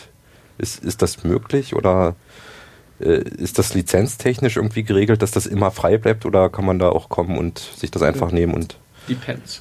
Ja, das ist, hängt natürlich äh, von der Software dann äh, explizit ab ähm, eben in dem Social Contract steht zumindest drinnen, man darf zum Beispiel, es ist, man darf gegen quasi keinen Nutzen dieser Software, äh, von der Software einschränken. Also man kann, man kann zum Beispiel, man findet keine Projekte drinnen, wo, wo, äh, wo in der Lizenz drinnen stehen kann, das darf man nicht für kommerzielle Zwecke einsetzen. Man muss sie aber dann schon, wenn man diese Pakete einsetzt und die Lizenzen ähm, halten, die diese Pakete, unter die diese äh, Pakete veröffentlicht werden.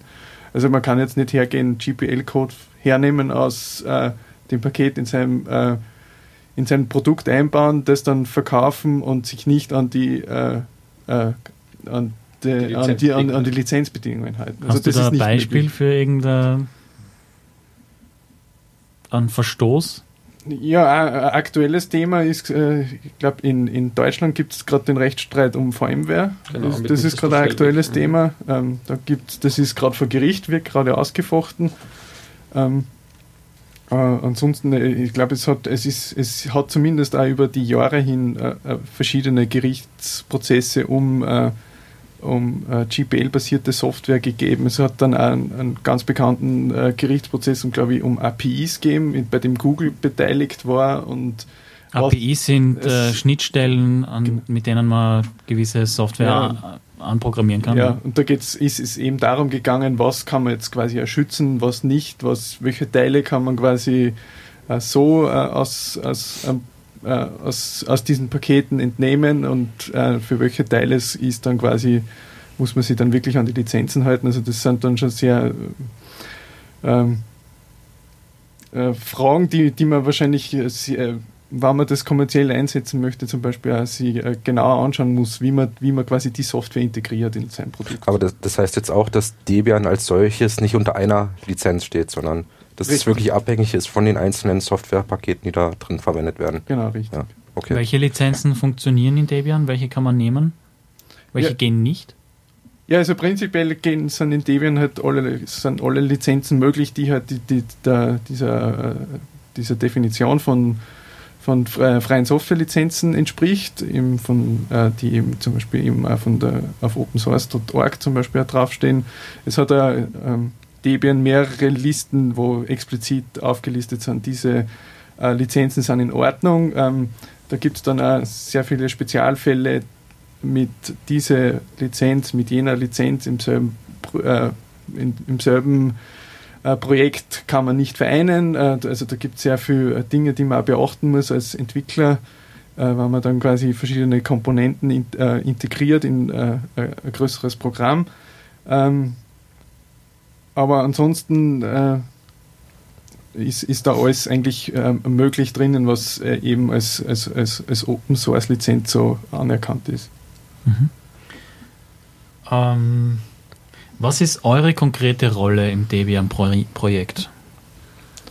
Äh, ich bin zurzeit hauptsächlich im Multimedia-Team äh, äh, tätig, ebenso einer der bekanntesten Pakete, die ich maintain, ist der VLC Media Player zum Beispiel ähm, und habe dann äh, verschiedene kleinere äh, Projekte, äh, die hauptsächlich auch privat nutze oder dann äh, inzwischen Upstream-Entwickler davon geworden bin, von einem kleinen PDF-Viewer und so, so Sachen, die halt dann klein begonnen haben. Das waren so meine ersten Pakete, die ich äh, äh, verwaltet habe in Debian und die inzwischen da dementsprechend gewachsen sind. Mhm. Seit wann machst du das schon? Oder wie lange?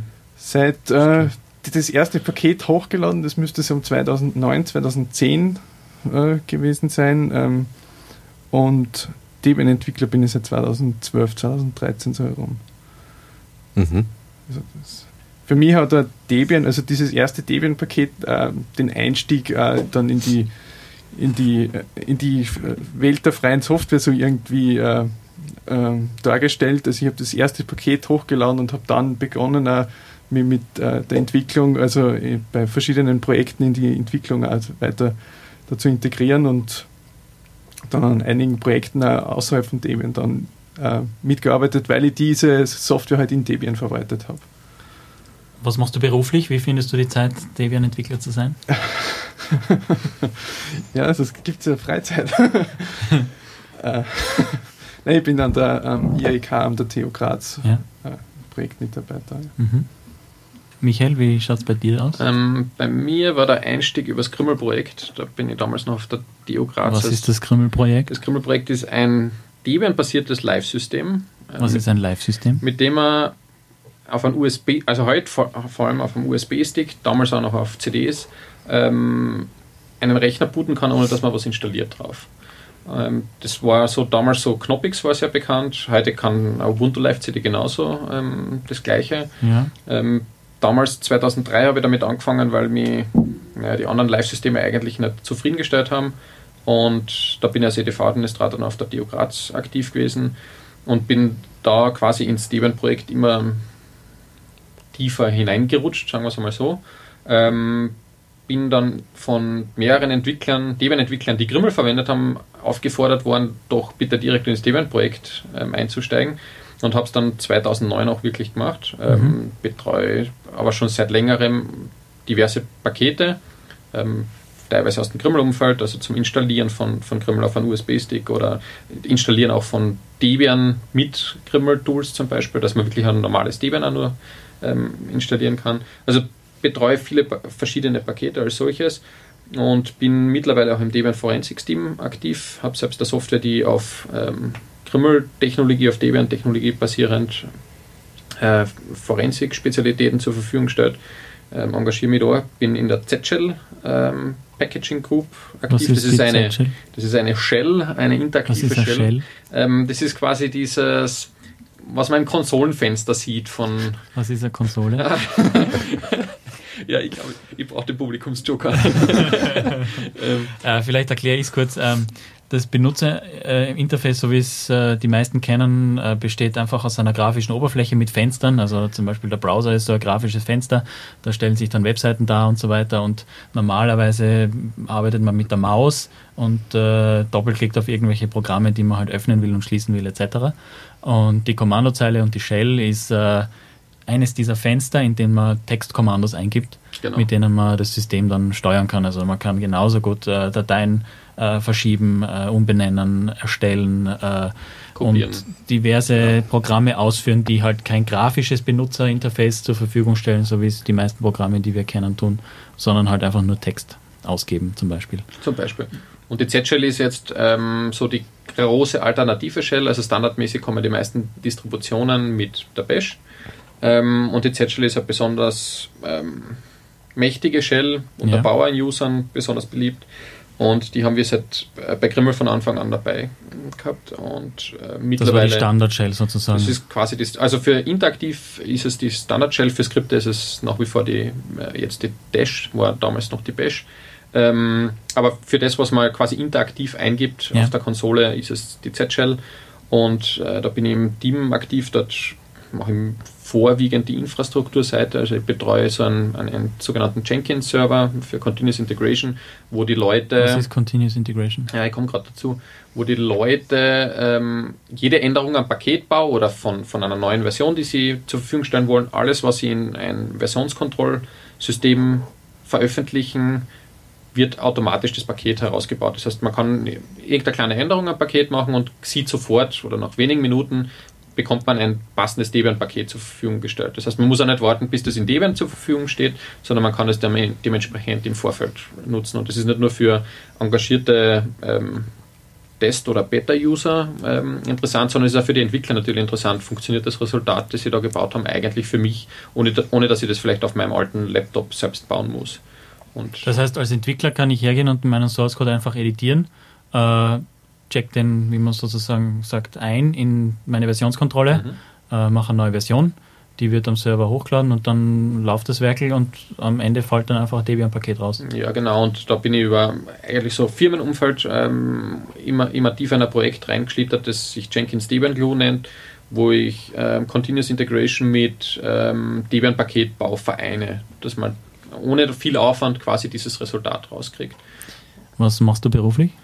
Ich bin selbstständig und bewege mich vorwiegend im Umfeld Systemadministration, Schwerpunkt Debian, Forensik, ähm, Continuous Integration, Continuous Delivery. Also wie kriege ich Software kontrolliert vom Entwickler zum Endkunden oder Endsystem äh, raus. Das mhm. ist so mein Schwerpunktbereich. Wie schaut das mit anderen Entwicklern aus weltweit? Wie, was haben die für einen Hintergrund? Äh, wie alt sind die? Was, aus welchen Ländern kommen die? Wie, ähm, ja, wie hoch ist der Frauenanteil im Debian-Projekt zum Beispiel?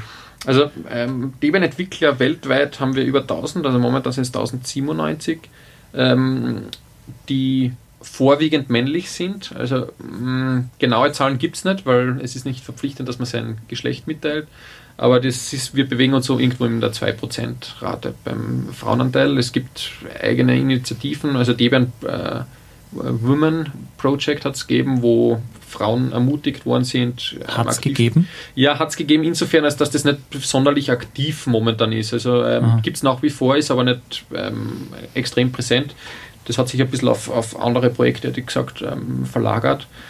Ähm, es, die Initiativen hat es gegeben, dass, dass der Frauenanteil ähm, gehoben wird, aber es ist nach wie vor relativ schwer, dass, dass, man, dass man das quasi auf eine 50-50 Prozent Quote zusammenkriegt, leider. Ähm, von, von, den, von der Verteilung her, wie die, die Debian-Entwickler so weltweit organisiert sind, die USA sind führend mit 174 Entwicklern momentan, ja. ähm, Deutschland knapp dahinter mit 172. Ähm, dann geht es schon runter ähm, auf 95 in Frankreich, 73 in England, in Österreich haben wir 22, ja. ähm, wovon wir in Graz ähm, fünf sind, wenn ich mich nicht täusche. Ja. Ähm, und die, es gibt das heißt, lustige, Europa ist sehr stark vertreten. Europa ist sehr stark, USA ist sehr stark vertreten, ja. wo es ganz sicher schwach ist, ist Asien zum Beispiel. Ja. Da, das ist einfach nicht, ist nicht so präsent. Ähm, was vielleicht noch erwähnenswert wäre, also die, die Statistiken werden oft so noch runtergebrochen, wie hoch der Debian-Entwickleranteil im Vergleich zur Population ist. Und da gibt es ja durchaus die, die, skandinavischen Länder, die relativ stark sind, weil die, die Population oben nicht, mhm. nicht so hoch ist, aber relativ viele Debian-Entwickler in Wirklichkeit sind. Also man muss es immer ein bisschen in Relation setzen, diese Zahlen. Also die USA haben so viel, aber ja gut, die haben natürlich, natürlich dementsprechend ja. viele Einwohner. Ist, wie schaut es in Südamerika, Afrika? Gibt es auch, also die nächste Debian-Konferenz zum Beispiel findet in Kapstadt ja. äh, statt. Das ist vorwiegend sind da einmal ähm, auch die, die regionalen Leute aktiv, die sich dementsprechend um das Event kümmern. Es gibt da ein, ein Team von Leuten, die schon erfahren sind bei der Konferenzplanung, die dann weltweit ähm, sich da einbringen. Ähm, es gibt schon auch in entlegenen Bereichen äh, Debian-Entwickler, aber in Industrienationen sind sie natürlich ja. einfach von der Anzahl her stärker vertreten. Wo wir gerade von Kapstadt und dann Konferenzen reden, wo sind die nächsten Konferenzen, wo man äh, Debian frönen kann sozusagen? Oder gibt es spezielle, da wird es nicht nur die DebConf geben, wo die Entwickler sich treffen, da wird es auch andere Konferenzen mit Debian-Schwerpunkt geben, oder? Ja, es gibt zum Beispiel eben, wenn wir Debian Women vorher angesprochen haben, es hat jetzt, glaube ich, in den letzten zwei Jahren immer äh, äh, Debian Women Mini-DebConf gegeben in, ich glaube, ich weiß in Barcelona. In Spanien. Ja, ich glaube, das war in genau. Barcelona. Das ist, das ist halt eine, eine kleinere Ausführung der, so einer kleinen Konferenz, die geht normalerweise über ein Wochenende wo sich halt dann ähm, gezieltere Gruppen äh, treffen. Ähm, da gibt es ja dann äh, klassisch im, im, so im, im Herbst oder im November ähm, ein Mini-Dep-Conf in Cambridge in, äh, in England. Ähm, äh, und das sind so dann wer über das Jahr verteilt. Das hat er seit, seit ein paar Jahren gibt es in, in Salzburg immer wieder eine, eine Bug-Scrashing-Party, wo man sich halt ein Wochenende zusammensitzt und an, an Debian arbeitet. Ähm, so also Bug-Crashing kann man sich so vorstellen, dass wahrscheinlich im Support-System irgendwelche Listen an, an Fehlern in Software gesucht werden und die werden genau. an dem Wochenende versucht, so viele wie möglich zu richten. Genau. Ja. Das ist es gibt auch noch, also es gibt als Events gibt es auch noch sogenannte Sprints, wo sich äh, Leute aus dem Debian-Projekt selbst für irgendein spezielles Thema treffen. Das heißt jetzt, wir möchten uns über Groupware ähm, beschäftigen mit, mit gewisser Software oder mit gewissen Problemen, ähm, sei es jetzt für irgendeine bestimmte Programmiersprache, dass der Support in, der, in Debian besser ist. Da gibt es dann von Debian-Projekt unterstützte Sprints, wo eben ähm, dann geschaut wird, dass die richtigen Leute zusammenkommen. Es ist dann durchaus eher Debian fokussiert, also weniger für Leute, die noch nicht im Debian-Projekt sind. Aber ähm, die Mini-DebConf ähm, sind definitiv eine gute Anlaufstelle, also um sich einmal da einzubringen und sonst dann natürlich ähm, User Group Treffen in Städten, die weltweit stattfinden. Wo findet man solche Listen? Wo findet man das online? Beziehungsweise wo treffen sich Debian-Entwickler? Ich habe es vorhin äh, IRC angesprochen, also Internet Relay Chat. Ähm, wo trifft man sich da? Wie findet man die äh, Links zu den Events, damit man danach schauen kann? Ja, es gibt, äh, es gibt ein Wiki. äh, es gibt wiki.debian.org, da gibt es eine Events-Unterkategorie, äh, da, da, stehen normalerweise die meisten Events drinnen. Äh, da kann man reinschauen äh, und was suchen. Ähm, ansonsten, ähm, wenn man jeden, wenn man einen IRC-Client auf dem Debian-System installiert, kommt man standardmäßig immer auf irc.debian.org ja. und in den Debian. Also irc.debian.org, ja. ja in den Debian, äh, in den Debian-Channel und von dort aus wird man dann quasi meistens äh, in, den, zum, äh, in die lokalen äh, Channels weiterverwiesen, in, in den deutschsprachigen, in den portugiesischsprachigen etc. Und dort kann man sich und dann wahrscheinlich weiterhandeln, über Fragen stellen. Ja. Mhm. Ähm, wie wenn man jetzt äh, sich einfach nur einlesen will in die ins Debian-Projekt, also was weiß ich, Dokumentation etc., äh, was gibt es da für Möglichkeiten? Also es gibt äh, das Debian-Anwenderhandbuch als Beispiel. Das ist unter einer freien Lizenz ein Buch, das sehr viel über Debian-Mechanismen erzählt, also sowohl vom Prozess als auch äh, technische Details. Ähm, der Zugang hängt jetzt davon ab, wo, aus welchem Hintergrund man eigentlich rauskommt. Also heute, gerade mit so virtuellen Maschinen, wo man sich in einem VirtualBox, in einem VMware-Player vergleichbaren ähm, ein Betriebssystem seiner Wahl ein, einfach einmal booten kann. Also man muss es nicht einmal installieren, sondern man bootet es einfach oder mit einem Live-System. Hm, Gibt es auch von Debian äh, Live-Systeme von Ubuntu etc.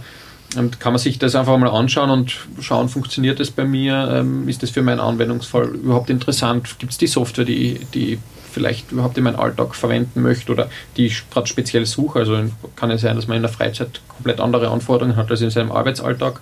Ähm, dementsprechend kann auch freie Software einfach interessant sein, dass man sich für irgendein spezielles Projekt begeistert. Ähm, habt ihr, was sind eure privaten Anwendungsfälle von Debian? Wofür braucht ihr das privat? Also ich nehme an Fileserver etc. was weiß ich, vielleicht läuft sogar am Handy was.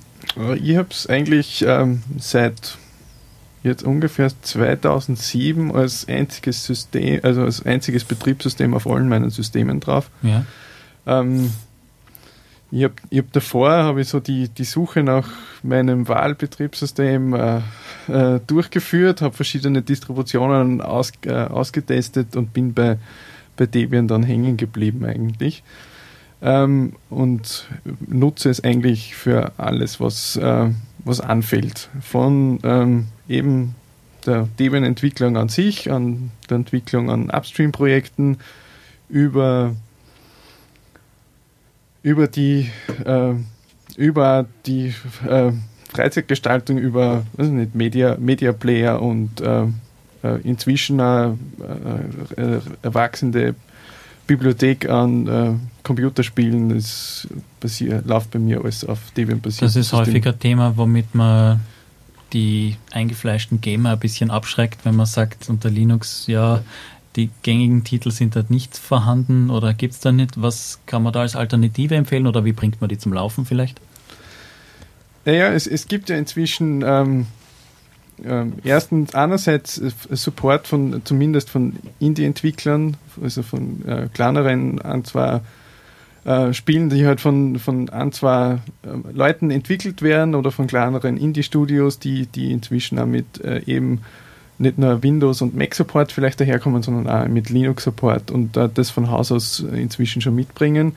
Und äh, dann gibt es halt auch jetzt, ist halt mehr oder weniger einer der wichtigsten Plattformen, die halt, es halt da in diesem Bereich halt gibt mit Steam, ist halt jetzt auch verfügbar auf, äh, äh, auf Debian bzw. auf Linux im Allgemeinen und das hat, hat auch bei inzwischen ein paar größeren Titeln auch zu Support für Linux äh, geführt. Das sind aber generell eher neuere Titel, die dann einfach mit Linux-Support entwickelt werden, genau. oder die alten Spiele werden jetzt nicht portiert werden, oder?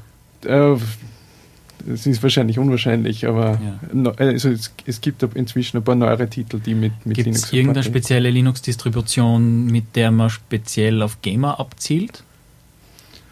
Ja, es gibt es von, ähm, von äh, Valve selber entwickeltes SteamOS, ja. das jetzt gerade gepusht wird. Das ist natürlich ähm, da in dem Bereich ähm, äh, wird das halt gerade speziell für die Gamer mehr oder weniger entwickelt.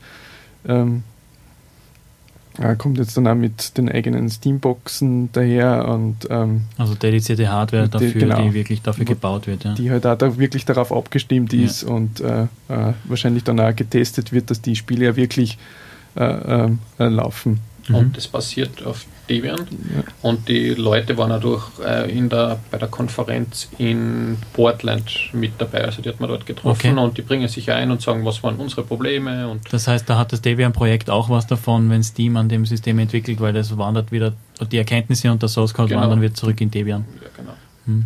Was sind äh, deine privaten Anwendungsfälle für Debian? Es ist das System, das ich mittlerweile am besten kenne und dementsprechend das, ein, das am einfachsten einzusetzende. Also ähm, mittlerweile ist es so, dass, dass ich mich in keinem anderen System so wohlfühle und die ganzen, also sagen wir mal, Marken gibt es überall ja. und, und, und oder Spezialitäten und bei Debian kenne ich halt das eigentlich der Schuh, alle, der am wenigsten drückt. Genau, das ist der Schuh, der am wenigsten drückt und er ist am einfachsten zu supporten. Man hat eine gewisse Freiheit mit, mit freier Software, also gerade wenn man programmieren kann, hat, kann man sich dementsprechend auch selbst behelfen bei Problemen, wo halt der, der eigentliche Entwickler sagt, ja, das interessiert mich nicht und dann ändert man das, verbessert es, schickt einen sogenannten Patch zurück, Gut, das kriegt den in einer neuen Version wenn man dann schon Entwickler genau, ist, dann kann man natürlich dann selbst am System feilen. Was würdest du oder was würdet ihr, ähm, nach welchen Kriterien sucht sich ein normaler Benutzer ähm, eine Linux-Distribution aus? Also mein erster Tipp wäre in die Richtung, dass man sich einmal nach dem Bekanntenkreis umschaut. Also was verwenden vielleicht Leute, die man im Umfeld hat, ebenfalls.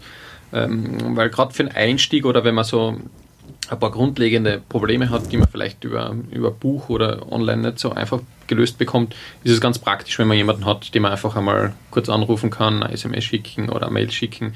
Das heißt, das ist so primäre Support-Geschichte, genau, dass man die, wen hat, mit dem man direkt reden kann und Hilfe kriegt. Genau, also was eigentlich im Bekannten- und um, im Freundeskreis verwendet wird. Dann vielleicht, also ein, ein Entscheidungskriterium oft ist ja, was ein, die Schule, die Uni, der Arbeitgeber vorgibt. Also ja. kann es sein, dass da irgendeine Empfehlungen gibt, dass es für bestimmte Vorlesungen wird das empfohlen, da gibt es alles, was ihr braucht, habt zur Verfügung. In der Schule vielleicht das gleiche oder der ja. Arbeitgeber sagt halt, okay, wir setzen Linux ein, Dementsprechend ist das und das äh, unser Wunsch oder unsere Vorgabe. Dann weitere Kriterien wären mal so äh, verfügbare Softwareauswahl, also liefert die Distribution die Software, die ich eigentlich einsetzen möchte, auch so wie ich sie brauche. Wie schaut der Hardware-Support aus? Also läuft die Hardware, die ich im Einsatz habe, spezielle Architektur, spezielle Webcam, spezieller Monitor. Also wie schaut es da aus? Das lässt sich mittlerweile relativ leicht herausfinden, weil es einfach Live-Medien gibt zum Booten, wo man es ausprobieren kann und schaut, ja. was alles funktioniert.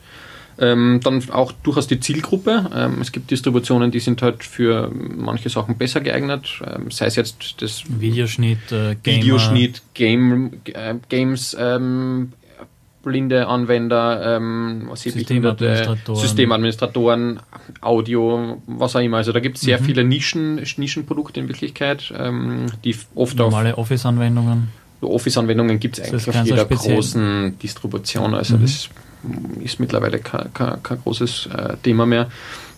Ähm, wie einfach ist das Ganze zu bedienen? Also richtet sich vielleicht die, die, die, Distribution speziell an Einsteiger, dass die Installation besonders einfach ist, die Updates vielleicht besonders einfach sind, dass es ähm, spezielle Sprachenunterstützung gibt. Also im Debian gibt es ja sehr, sehr viele Sprachen, die unterstützen, auch sehr exotische, die von Distributoren äh, aus anderer Richtung vielleicht gar nicht unterstützt werden oder auch von kommerzieller Software. Also sei es, dass Windows und Mac ähm, die Software gar nicht zur Verfügung stellt, äh, die Software in der Sprache zur Verfügung stellt, da gibt es vielleicht Übersetzungen, die, die für jemanden speziell interessant sind. Wie lange ist vielleicht auch der Support? Also wie lange kriege ich Unterstützung für das installierte Betriebssystem? Wenn ich weiß, ich brauche das System mindestens fünf Jahre, dann genau. suchen wir halt was aus. Dann sollte man sich eine Long-Term Supported ja. ähm, Distribution aussuchen, beziehungsweise eine Version davon, mit der man dementsprechend nicht alle paar Monate aktualisieren mhm. muss kann ja durchaus das Thema sein, dass man relativ faul ist beim Aktualisieren und nicht ständig irgendeine Änderung haben möchte, weil jetzt hat man sich daran mhm. gewöhnt und dann ist auch das interessant, dass es halt nicht zu viel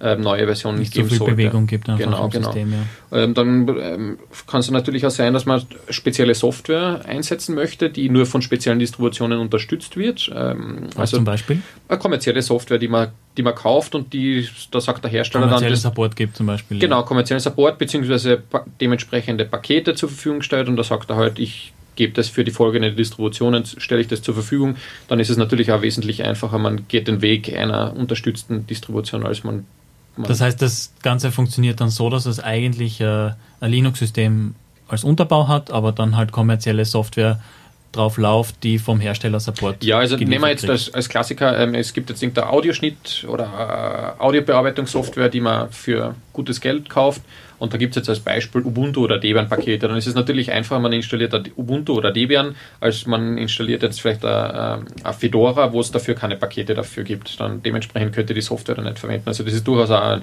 ein Entscheidungskriterium, was ja nicht heißt, dass man nicht mehrere Distributionen gleichzeitig verwenden könnte. Im das ist durchaus möglich, aber die meisten gehen mittlerweile den Weg, dass sie halt ein Hauptbetriebssystem Meinst haben. Meinst du jetzt äh, mehrere gleichzeitig auf einem Rechner oder mehrere gleichzeitig für verschiedene Systeme je nach Anwendung? Also sowohl als auch. Also wenn man eh mehrere Laptops, mehrere Computer hat, dann kann man dementsprechend für einen speziellen Anwendungsfall durchaus eine eigene Maschine haben.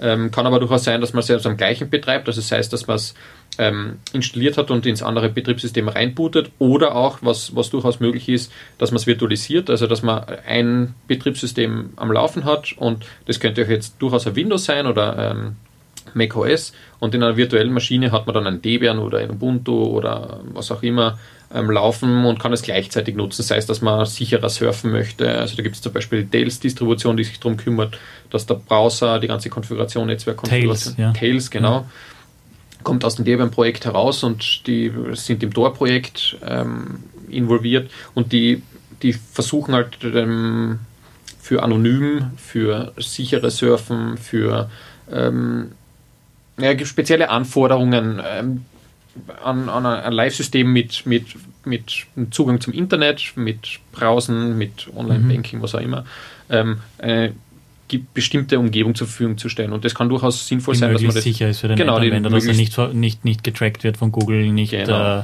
äh, verfolgt werden kann, vielleicht nicht äh, lokalisiert wird, geografisch genau, etc. Ja. Genau, genau. Das heißt, dass irgendein Journalist ist, der irgendwas veröffentlichen genau. möchte, ohne dass er seine Quellen offenlegt. Ja. Und, ähm, das ist ein eigenes Thema, weil da kann man sich wahrscheinlich auch stundenlang drüber unterhalten, weil ah, da gibt es gewisse Einschränkungen, also nur weil man weil man ein sicheres System verwendet, heißt nicht, dass man nicht nachverfolgbar ist, beziehungsweise nicht.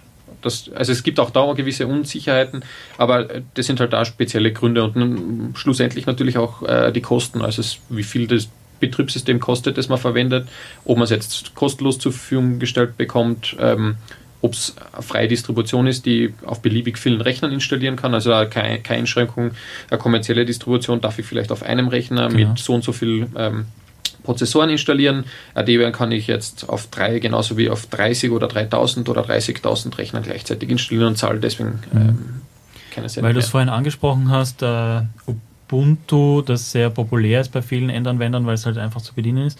Warum gibt es Ubuntu? Warum ist das gegründet worden als Abspaltung? Wieso ist es so populär? Was ist äh, das Alleinstellungsmerkmal? Ähm, ja, also Ubuntu wurde gegründet um äh, 2004 herum, glaube ich. Es hat Mark Shuttleworth ein paar äh, Debian-Developer um sich geschart und Ubuntu gegründet.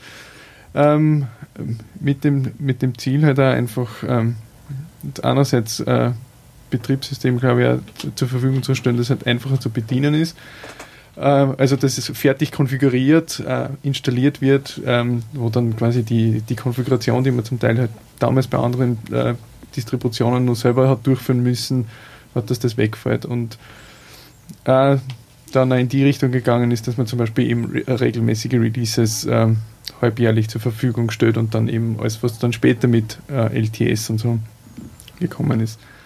Ähm, ja. Ähm, wieso Ubuntu so beliebt ist, ich glaube, sie haben einfach äh, sehr lange Zeit sehr gut äh, Publicity betrieben, gezeigt, dass, dass äh, es auch einfach möglich ist, äh, äh, Linux zu installieren und zu benutzen. Ähm, und dass quasi diese Hürden, vor denen man da lange Zeit Angst gehabt hat, dass das nur äh, ein Experte bedienen kann, der da sich jahrelang damit beschäftigt, dass man den einfach sagt, dass das auch anders möglich ist und dass das auch vom, so, so bedienbar, benutzbar ist, wartbar ist. Ähm, und da installierbar ist. Würdet ihr euren Eltern eher Debian oder ein Ubuntu installieren? Ich habe meinem Vater ein Debian installiert. und der verwendet das auch. Ja. ähm, ist bei mir ähnlich, ähm, einfach weil ich mit Debian vertrauter bin, weil es mein genau. Alltag quasi ist. Ich kann, tue mir leichter beim Supporten. Ist jetzt aber quasi wirklich dieser persönliche Hintergrund, dass, ich, dass ich mir mit dem Debian leichter tue. Das würde jetzt nicht heißen, dass ich jetzt den Eltern meiner Frau zum Beispiel was von einem Ubuntu abhalten würde, wenn ich sage, ich möchte Ubuntu installieren. Ähm, also ein Debian-Entwickler kommt auch mit einem Ubuntu zurecht, behaupte ich jetzt einmal. Aber es gibt durchaus so im Detail, kann es dann durchaus sein, dass irgendwas auf Ubuntu anders realisiert ist und wo mir die Mechanismen oder die Paketnamen dann vielleicht nicht vertraut sind oder der, der Mechanismus für irgendeine Spezialität. Dementsprechend, ähm, bei mir ist es eigentlich überall Debian. Ich kann Debian guten Gewissens empfehlen. Also es, Debian hat zehrt relativ lang von, von einem schlechten Ruf mit dem Installieren, weil das auf der Konsole war und textbasiert. Und es gibt mittlerweile einen grafischen Installer.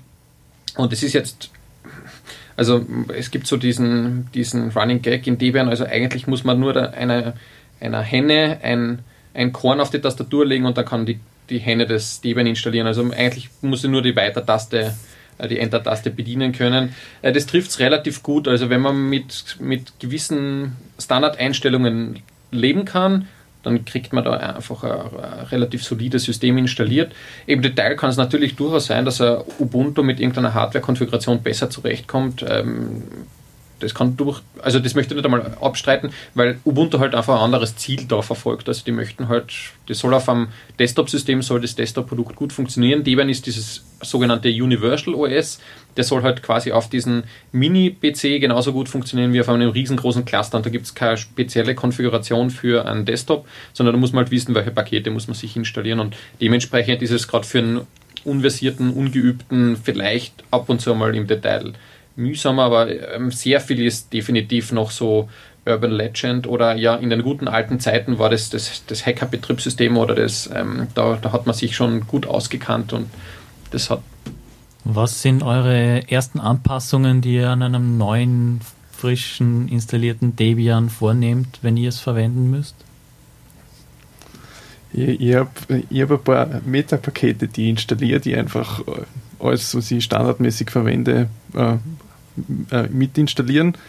Und dann habe ich, äh, gibt es noch zwei äh, Repositories, wo meine Konfigurationen drinnen sind und danach ist es äh, quasi aufgesetzt und äh, einsatzbereit und das ist auf allen Systemen dann das gleiche. Bei mir ist es eigentlich ähnlich. Ähm, ich bin sogar einen Schritt weiter gegangen und habe mir meinen eigenen Installer geschrieben der die Pakete so ausliefert, wie ich immer Grundinstallation von Debian vorstelle, also die Universal ist, also die möchte ich immer so haben, egal ob es jetzt ein Server ist oder ja. Desktop und die, die, Konfiguration kommt quasi nachher aus der Versionskontrolle beziehungsweise über die Metapakete, wo was drinnen steht. Sind, was meint ihr mit Metapaketen? Ein Metapaket ist ein triviales Paket, wo eigentlich nur drinnen steht, welche anderen Pakete möchte ich zusätzlich installiert haben. Das heißt, das ist da ist gar nichts selbst drinnen, sondern es sind nur genau. Abhängigkeiten, die dann installiert genau, werden. Genau, genau. Okay. Du, du, brauchst nur ein Paket installieren und das zieht dir alle anderen, die du haben möchtest. Sei es jetzt, du möchtest ein LibreOffice auf einem Desktop drauf haben, du möchtest irgendeinen Media Player drauf haben, den bevorzugten, ein VLC zum Beispiel. Ähm, dann werden die passenden Softwarepakete noch installiert, ohne dass ich jetzt explizit VLC, LibreOffice etc. anführen muss. Woher kommt der Name Debian? Was heißt das? Was bedeutet das? Das ist die Kombination vom ähm, Name der Freundin vom Ian Murdoch und, und Ian selbst. Äh, die, das war Deborah. Deborah. Und äh, das war seine damalige Freundin, dann auch Frau, mittlerweile wieder geschieden. Ähm, und äh, Ian ist sogar vielleicht ein interessanter historischer Ausflug, ähm, ist dann von, hat das Debian-Projekt verlassen, ähm, ist zu Sun gegangen, war dann noch ähm, bei einer anderen Firma und ist mittlerweile bei Docker gelandet, die wiederum sehr stark mit Debian zusammenarbeitet oder beziehungsweise auf Debian basieren. Also mh, mm, eigentlich ganz lustig zu sehen, wo die, wo die Kurve von jemandem, der 1993 ein Betriebssystem angefangen hat, dann eigentlich im Jahr 2015 wieder weitergeht. Ja, zu guter Letzt äh, möchte ich noch wissen von euch, wie, wie ihr auf die Idee kommt, bei Debian mitzuarbeiten, was eure Motivation ist, unbezahlt äh, an einer Distribution mitzuwirken. Also bei mir ist es ähm, damals aus dem Uni-Umfeld entstanden, dass ich quasi in meiner Arbeit wie auch Freizeit an, einem, an, einem, an einer Software entwickelt habe, die meinen Arbeitsalltag erleichtert, erleichtert und, und besser gestaltet. Und über diese Schiene ähm, freie Software ist quasi mein, mein Arbeitsalltag entstanden, wo ich heute als Selbstständiger ähm, davon lebe, diese freie Software zu installieren, zu supporten, weiterzuentwickeln. Ähm, und es ist jetzt nicht nur, bei mir ist es nicht nur mehr Freizeit, dass ich für Debian entwickle, sondern es ist auch Arbeitszeit. Also es gibt Firmen, die mich dafür bezahlen, dass ich Debian-Pakete in Debian pflege, damit ihr Alltag quasi leichter gestaltet wird, dass ihre Software vielleicht dort besser funktioniert, dass ihre Probleme dort behoben werden. Der Zugang zu Debian-Entwicklern erleichtert ja auch den den, den Support für Firmen, die auf Debian basieren. Also die tun sich auch dementsprechend leichter, dass, dass ihr, ihre eigene Software funktioniert, wenn sie wissen, es kommen größere Umstellungen in dem und dem Bereich. Also dementsprechend bei mir haben sich Freizeit und ähm, Arbeitsalltag miteinander vereint und heute ist es quasi ein, ein, eine Selbstverständlichkeit für mich. Also ohne Debian wüsste ich nicht, wie ich arbeiten sollte. Wie ist das bei dir, Sebastian? Ja, bei mir ist es, glaube ich, auch ähnlich entstanden. Es ist also aus, ähm, ich habe dann begonnen, es zu nutzen und äh, habe halt dann, äh, nachdem ich es halt dann doch als Hauptsystem genutzt habe, auch begonnen, daher quasi der, der Code verfügbar war, ähm, die Dinge, die mir quasi äh, nicht gepasst haben oder die, die hätte gern anders, gern anders umgesetzt gesehen äh, haben, die, da, da auch dann quasi Patches zu schicken und ähm, äh, mitzuentwickeln und da die Software reinzubringen, die ich gerne verwenden würde. Und ähm, das hat sich dann eigentlich so weiterentwickelt, bis das halt dann der Schritt dazu gekommen ist, man wird halt Debian Developer und dann ist es eigentlich so heraus, man also ich habe zumindest so eine gewisse, also zu allen Paketen, die ich so, so auch betreue, so äh, äh die, die nutze ich ja eigentlich ständig und die, die will ich dann auch wirklich auf vom aktuellen Stand wissen, äh, gut gewartet wissen, dass die, dass die ja benutzbar sind. Habe halt dann auch immer direkt äh, quasi das, äh, daher ich einsetze auch immer das, das Feedback. Ähm, und ähm, ähm, er, einerseits erleichter ich mir das, das Leben selber dadurch äh, und äh, mache mir das besser und kann auch andererseits auch für andere dann wieder, die das, die dieselbe Software einsetzen, auch wieder was äh, zurückgeben. Was würdet ihr Leuten raten, die auch ihre Pakete äh, verbessern wollen, tun sollen? Was sollen die tun? Sollen die, äh, wie, wie bringen die sich am besten ein, wenn sie noch kein Entwickler oder Maintainer sind? Ja, ich glaube einfach die Sachen, ähm, also die Sachen ändern, die sie ändern möchten, äh, an Patch schicken oder oder hergehen und fragen, ich, ich würde das gerne ändern, ähm, wo, wo soll ich denn da ansetzen? Ähm, es, gibt, es gibt verschiedene äh, Mailinglisten, es gibt eben Debian Mentors, wo man da quasi äh, die erste Hilfestellungen ähm, kriegt oder einen IRC-Channel, der auch Debian Mentors heißt. Da kann man quasi starten, beginnen, Fragen, ähm, Fragen stellen dazu und es, es kann erst sein, äh, zum Beispiel, wenn man nur ein, ein, äh, ein Teil, eine Software verwendet, die nicht übersetzt ist und sagt, ich würde die jetzt gerne übersetzen, damit ich die äh, besser einsetzen kann oder damit das halt quasi wer anderer, der vielleicht äh, in, in, daher die Software typischerweise in Englisch ist, in Englisch nicht so äh, bewandert ist, die besser einsetzen kann, ähm, geht daher und, und erstellt zum Beispiel Übersetzung äh, und, und schickt die dann äh, die Übersetzung dann an den Bugchecker. Das kann also, also ein erster Einstieg sein und und äh, von da entwickelt sich das dann meistens eigentlich weiter, bis dass man ja, hoffentlich zum Debian-Entwickler wird. Also es muss irgendeine spezielle persönliche Motivation eigentlich dabei sein, dass man irgendwas verbessert, damit man damit man, also es reicht nicht, um zu sagen, äh, ich möchte bei einem Projekt dabei sein, sondern man sollte schon irgendwie einen Hintergrund davon haben, sei es jetzt, dass man es beruflich braucht, sei es jetzt, dass man es privat braucht oder dass man sagt, okay, das gefällt mir eigentlich eh gut, aber ich, ich sehe da Verbesserungspotenzial oder da gibt es, oft ist es ja wirklich nur dieses eine kleine Problem, das man behebt und ähm, wenn es immer mehr Probleme sind, die man beheben kann, ähm, kann es durchaus passieren, dass man halt selbst auf einmal zum, zum Original, zum Upstream-Entwickler wird. Also auf einmal betreut man die Software selbst, also es geht vielen Debian-Entwicklern also da rutscht man halt irgendwo rein und sagt, oh, das ist, schaut super praktisch aus oder ah, das, das löst mein Problem super, ähm, das möchte ich jetzt verwenden und ah, da habe ich eine kleine Verbesserung, die, die wäre interessant, dass man es reinbringt. Und auf einmal ist man halt in der Rolle des Aktiven, der eigentlich mehr macht als der ursprüngliche ähm, Entwickler oder Maintainer davon. Und dementsprechend also irgendein aus irgendeinem persönlich gelösten Problem wird dann halt ein Problem gelöst, das allen weiterhilft. Ich glaube, wir haben es, oder? Ich glaube auch. Herzlichen Dank, dass ihr euch Zeit genommen habt, mit uns zu sprechen, uns Fragen zu beantworten. Ähm, danke, danke, fürs ja. Zuhören. ja. Ich, also, Schluss, oder? Schluss aus, vorbei. Schluss aus, ja. Danke fürs Zuhören genau. und äh, wir hören uns das nächste Mal. So sieht's aus.